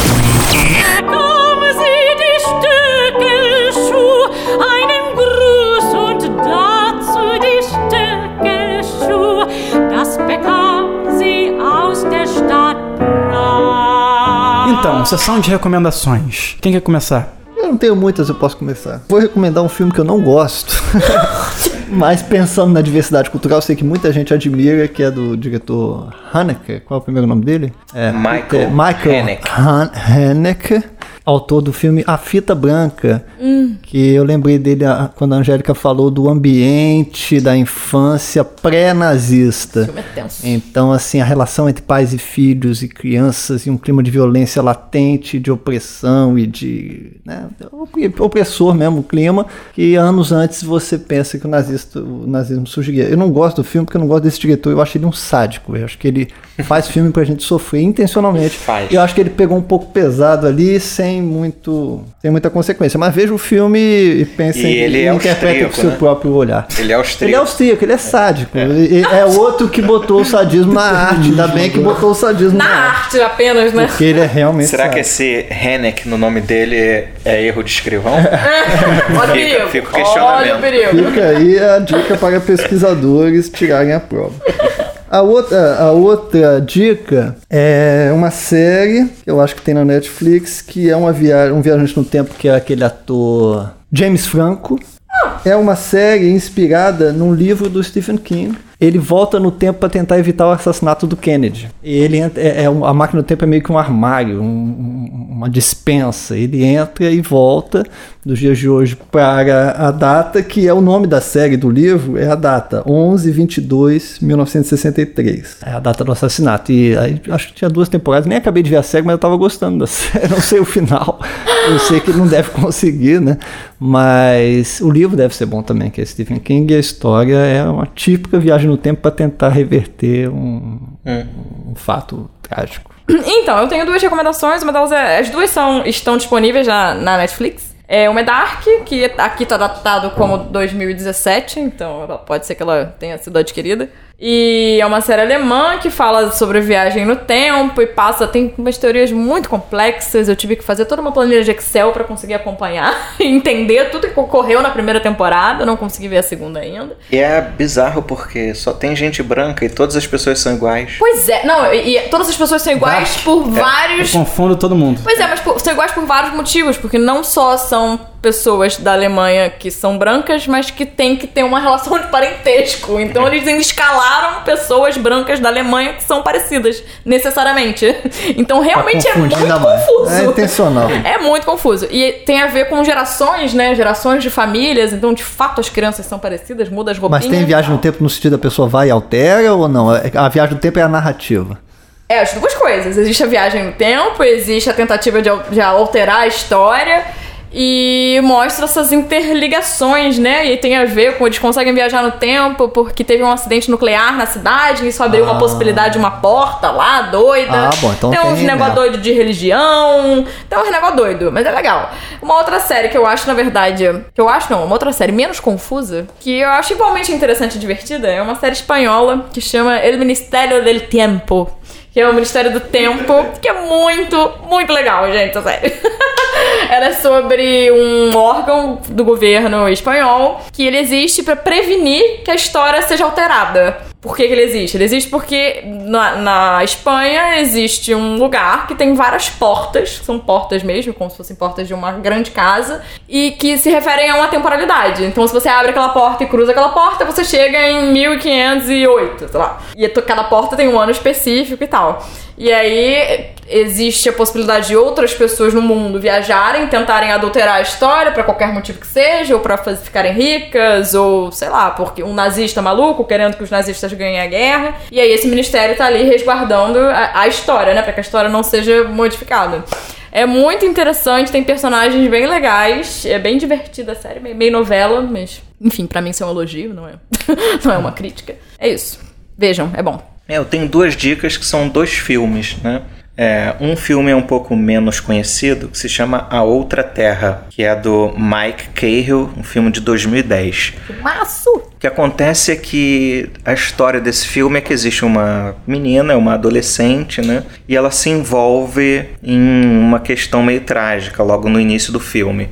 E depois ela tenta viver a vida dela para desfazer esse erro, essa, essa tragédia que de alguma maneira ela provocou. E depois é, existe um plot meio que lateral na trama que é um astro que está se aproximando da Terra, um astro que ninguém conhece ainda. E aí as pessoas em algum momento descobrem que é um planeta e descobrem que é um planeta habitado. E de repente se consegue fazer contato com esse planeta. E esse planeta é uma réplica da Terra. A outra Terra. E é um filme muito bom. É muito bom. O outro filme é mais conhecido, né? De volta para o futuro. Não. Não, Ah. Bill e Ted. Bill e Ted, Uma Aventura Fantástica, que é de 1989, do Stephen Herrick. É um filme onde dois estudantes que precisam passar né, numa prova, na verdade um deles precisa, uma prova de história, e aí de repente ele tem a oportunidade, ele encontra um viajante no tempo que sabe que esse garoto que precisa passar na prova, que é o Keanu Reeves, aliás, ele é uma espécie de fundador de uma civilização no futuro. A civilização do futuro é, meio que gira em torno dos ensinamentos dele. E eles têm uma máquina do tempo. E aí o Keanu Reeves, junto com seu amigo, eles voltam no tempo para aprender história. Só pra ele poder passar na prova, passar na prova. pra poder se tornar o Pra não, pra não ir pro colégio militar, porque a ameaça do pai dele é essa. Se você não passar nessa prova, você vai pra escola militar. Mas é o paradoxo de Bootstrap, porque se a civilização no futuro já existe, não precisaria voltar para fazer ele passar na É a prova. ideia de pois que é. o futuro tá tão estabelecido quanto o passado. né? Eu vou indicar uma coisa bem nerd. Eu vou indicar um episódio de Doctor Who clássico de 1975, chamado Genesis of the Daleks. Gênese dos Daleks. Aí já nem é mais clássico pra mim. 75. pois é, né? Não, não é nem o truzão, né? Já era o quarto, cara, seu Doctor. O Doctor, na época, era o Tom Baker, aquele com cachecol. Esse episódio conta a origem dos Daleks, que são os principais inimigos do Doctor, que são inspirados nos nazistas. E nesse episódio, ele conhece o homem que criou os Daleks, que é um, é um cientista chamado Davros. E ele cria os Daleks como essa espécie geneticamente modificada que vive dentro dessa desse exterior que é robótico e ele tira todos os sentimentos a não ser o ódio. Eles têm que destruir tudo que, que é diferente deles. E aí, o Doctor é mandado para lá pelo povo dele para destruir os Daleks em sua origem. Só que o que acontece? Na hora que ele pode destruir os Daleks, ele se pergunta se ele deveria matar os Daleks. Eu vou até ler um pedaço aqui. Se você pensar, algumas coisas podem ser melhores com os Daleks. Muitos mundos futuros se tornarão aliados só por causa do medo deles dos Daleks. Se alguém no futuro, olha, olha isso, olha isso. Se alguém que conhecesse o futuro apontasse uma criança para você e dissesse: "Olha, essa criança vai crescer, se tornará um grande ditador, destruir milhões de vidas. Você poderia matar aquela criança?" Então, é exatamente a discussão do episódio. Né? Esse episódio é de um cara chamado Terry Nation. É meio. Enfim, é, posso contar a história, mas é, É não é tão interessante a resolução. Assistir. Mas o dilema é muito o bom. dilema é interessante. O dilema é né? interessante. A resolução é meio, é, meio ruim. Cápsula distópica. Se você está ouvindo isso num futuro distópico, no qual a redação do Enem é Você é a favor ou contra o nazismo, tudo começou aqui. Projeto de lei quer proibir os gêneros musicais funk, rock e rap no Brasil. Segundo a proposta, seria uma forma de garantir a saúde mental das crianças e adolescentes que não têm discernimento para diferenciar o real do imaginário. O autor do projeto é o deputado federal Charles Evangelista. Governo do Canadá conclui a construção de muro na fronteira para impedir a entrada de imigrantes estadunidenses. Conhecida como Muro da Liberdade, a construção foi inteiramente feita com material reciclado, os celulares descartados pelos canadenses nos últimos dois meses. Em parceria com a China, Rio de Janeiro lança tecnologia de reconhecimento facial do governador. Sempre que sua aproximação é identificada, os moradores fogem, se protegem ou escondem seus pertences. Nova etapa da reforma da Previdência exigirá a contribuição de motoristas e entregadores de aplicativo. Apesar de não terem emprego formal nem direitos trabalhistas, o governo acredita que eles também devem dar sua cota de sacrifício pelo país. Startup lança aplicativo que permite viagens no tempo. Segundos depois da inauguração, máquina desaparece por colapso temporal provocado por bolsonaristas que voltaram à escravidão, petistas que voltaram ao governo Lula e ambientalistas que voltaram a 1500 e expulsaram os portugueses a tiros. Nike anuncia o lançamento do tênis Jesus. A grande sensação do modelo está na sola, com o interior preenchido de água benta recolhida do Rio Jordão. Para andar sobre as águas, os crentes terão que desembolsar 1.475 dólares por um par de Jesus. Passadorama alerta. Para certos ouvintes, algumas dessas notícias podem soar familiares. Fique atento, a distopia já começou.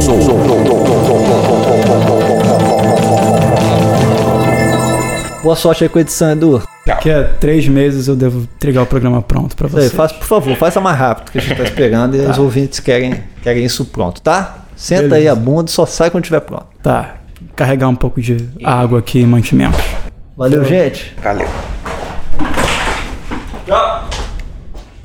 Então tá bom, né? Vamos lá, né? Exportar arquivo de áudio, nova pasta, começar a edição, né?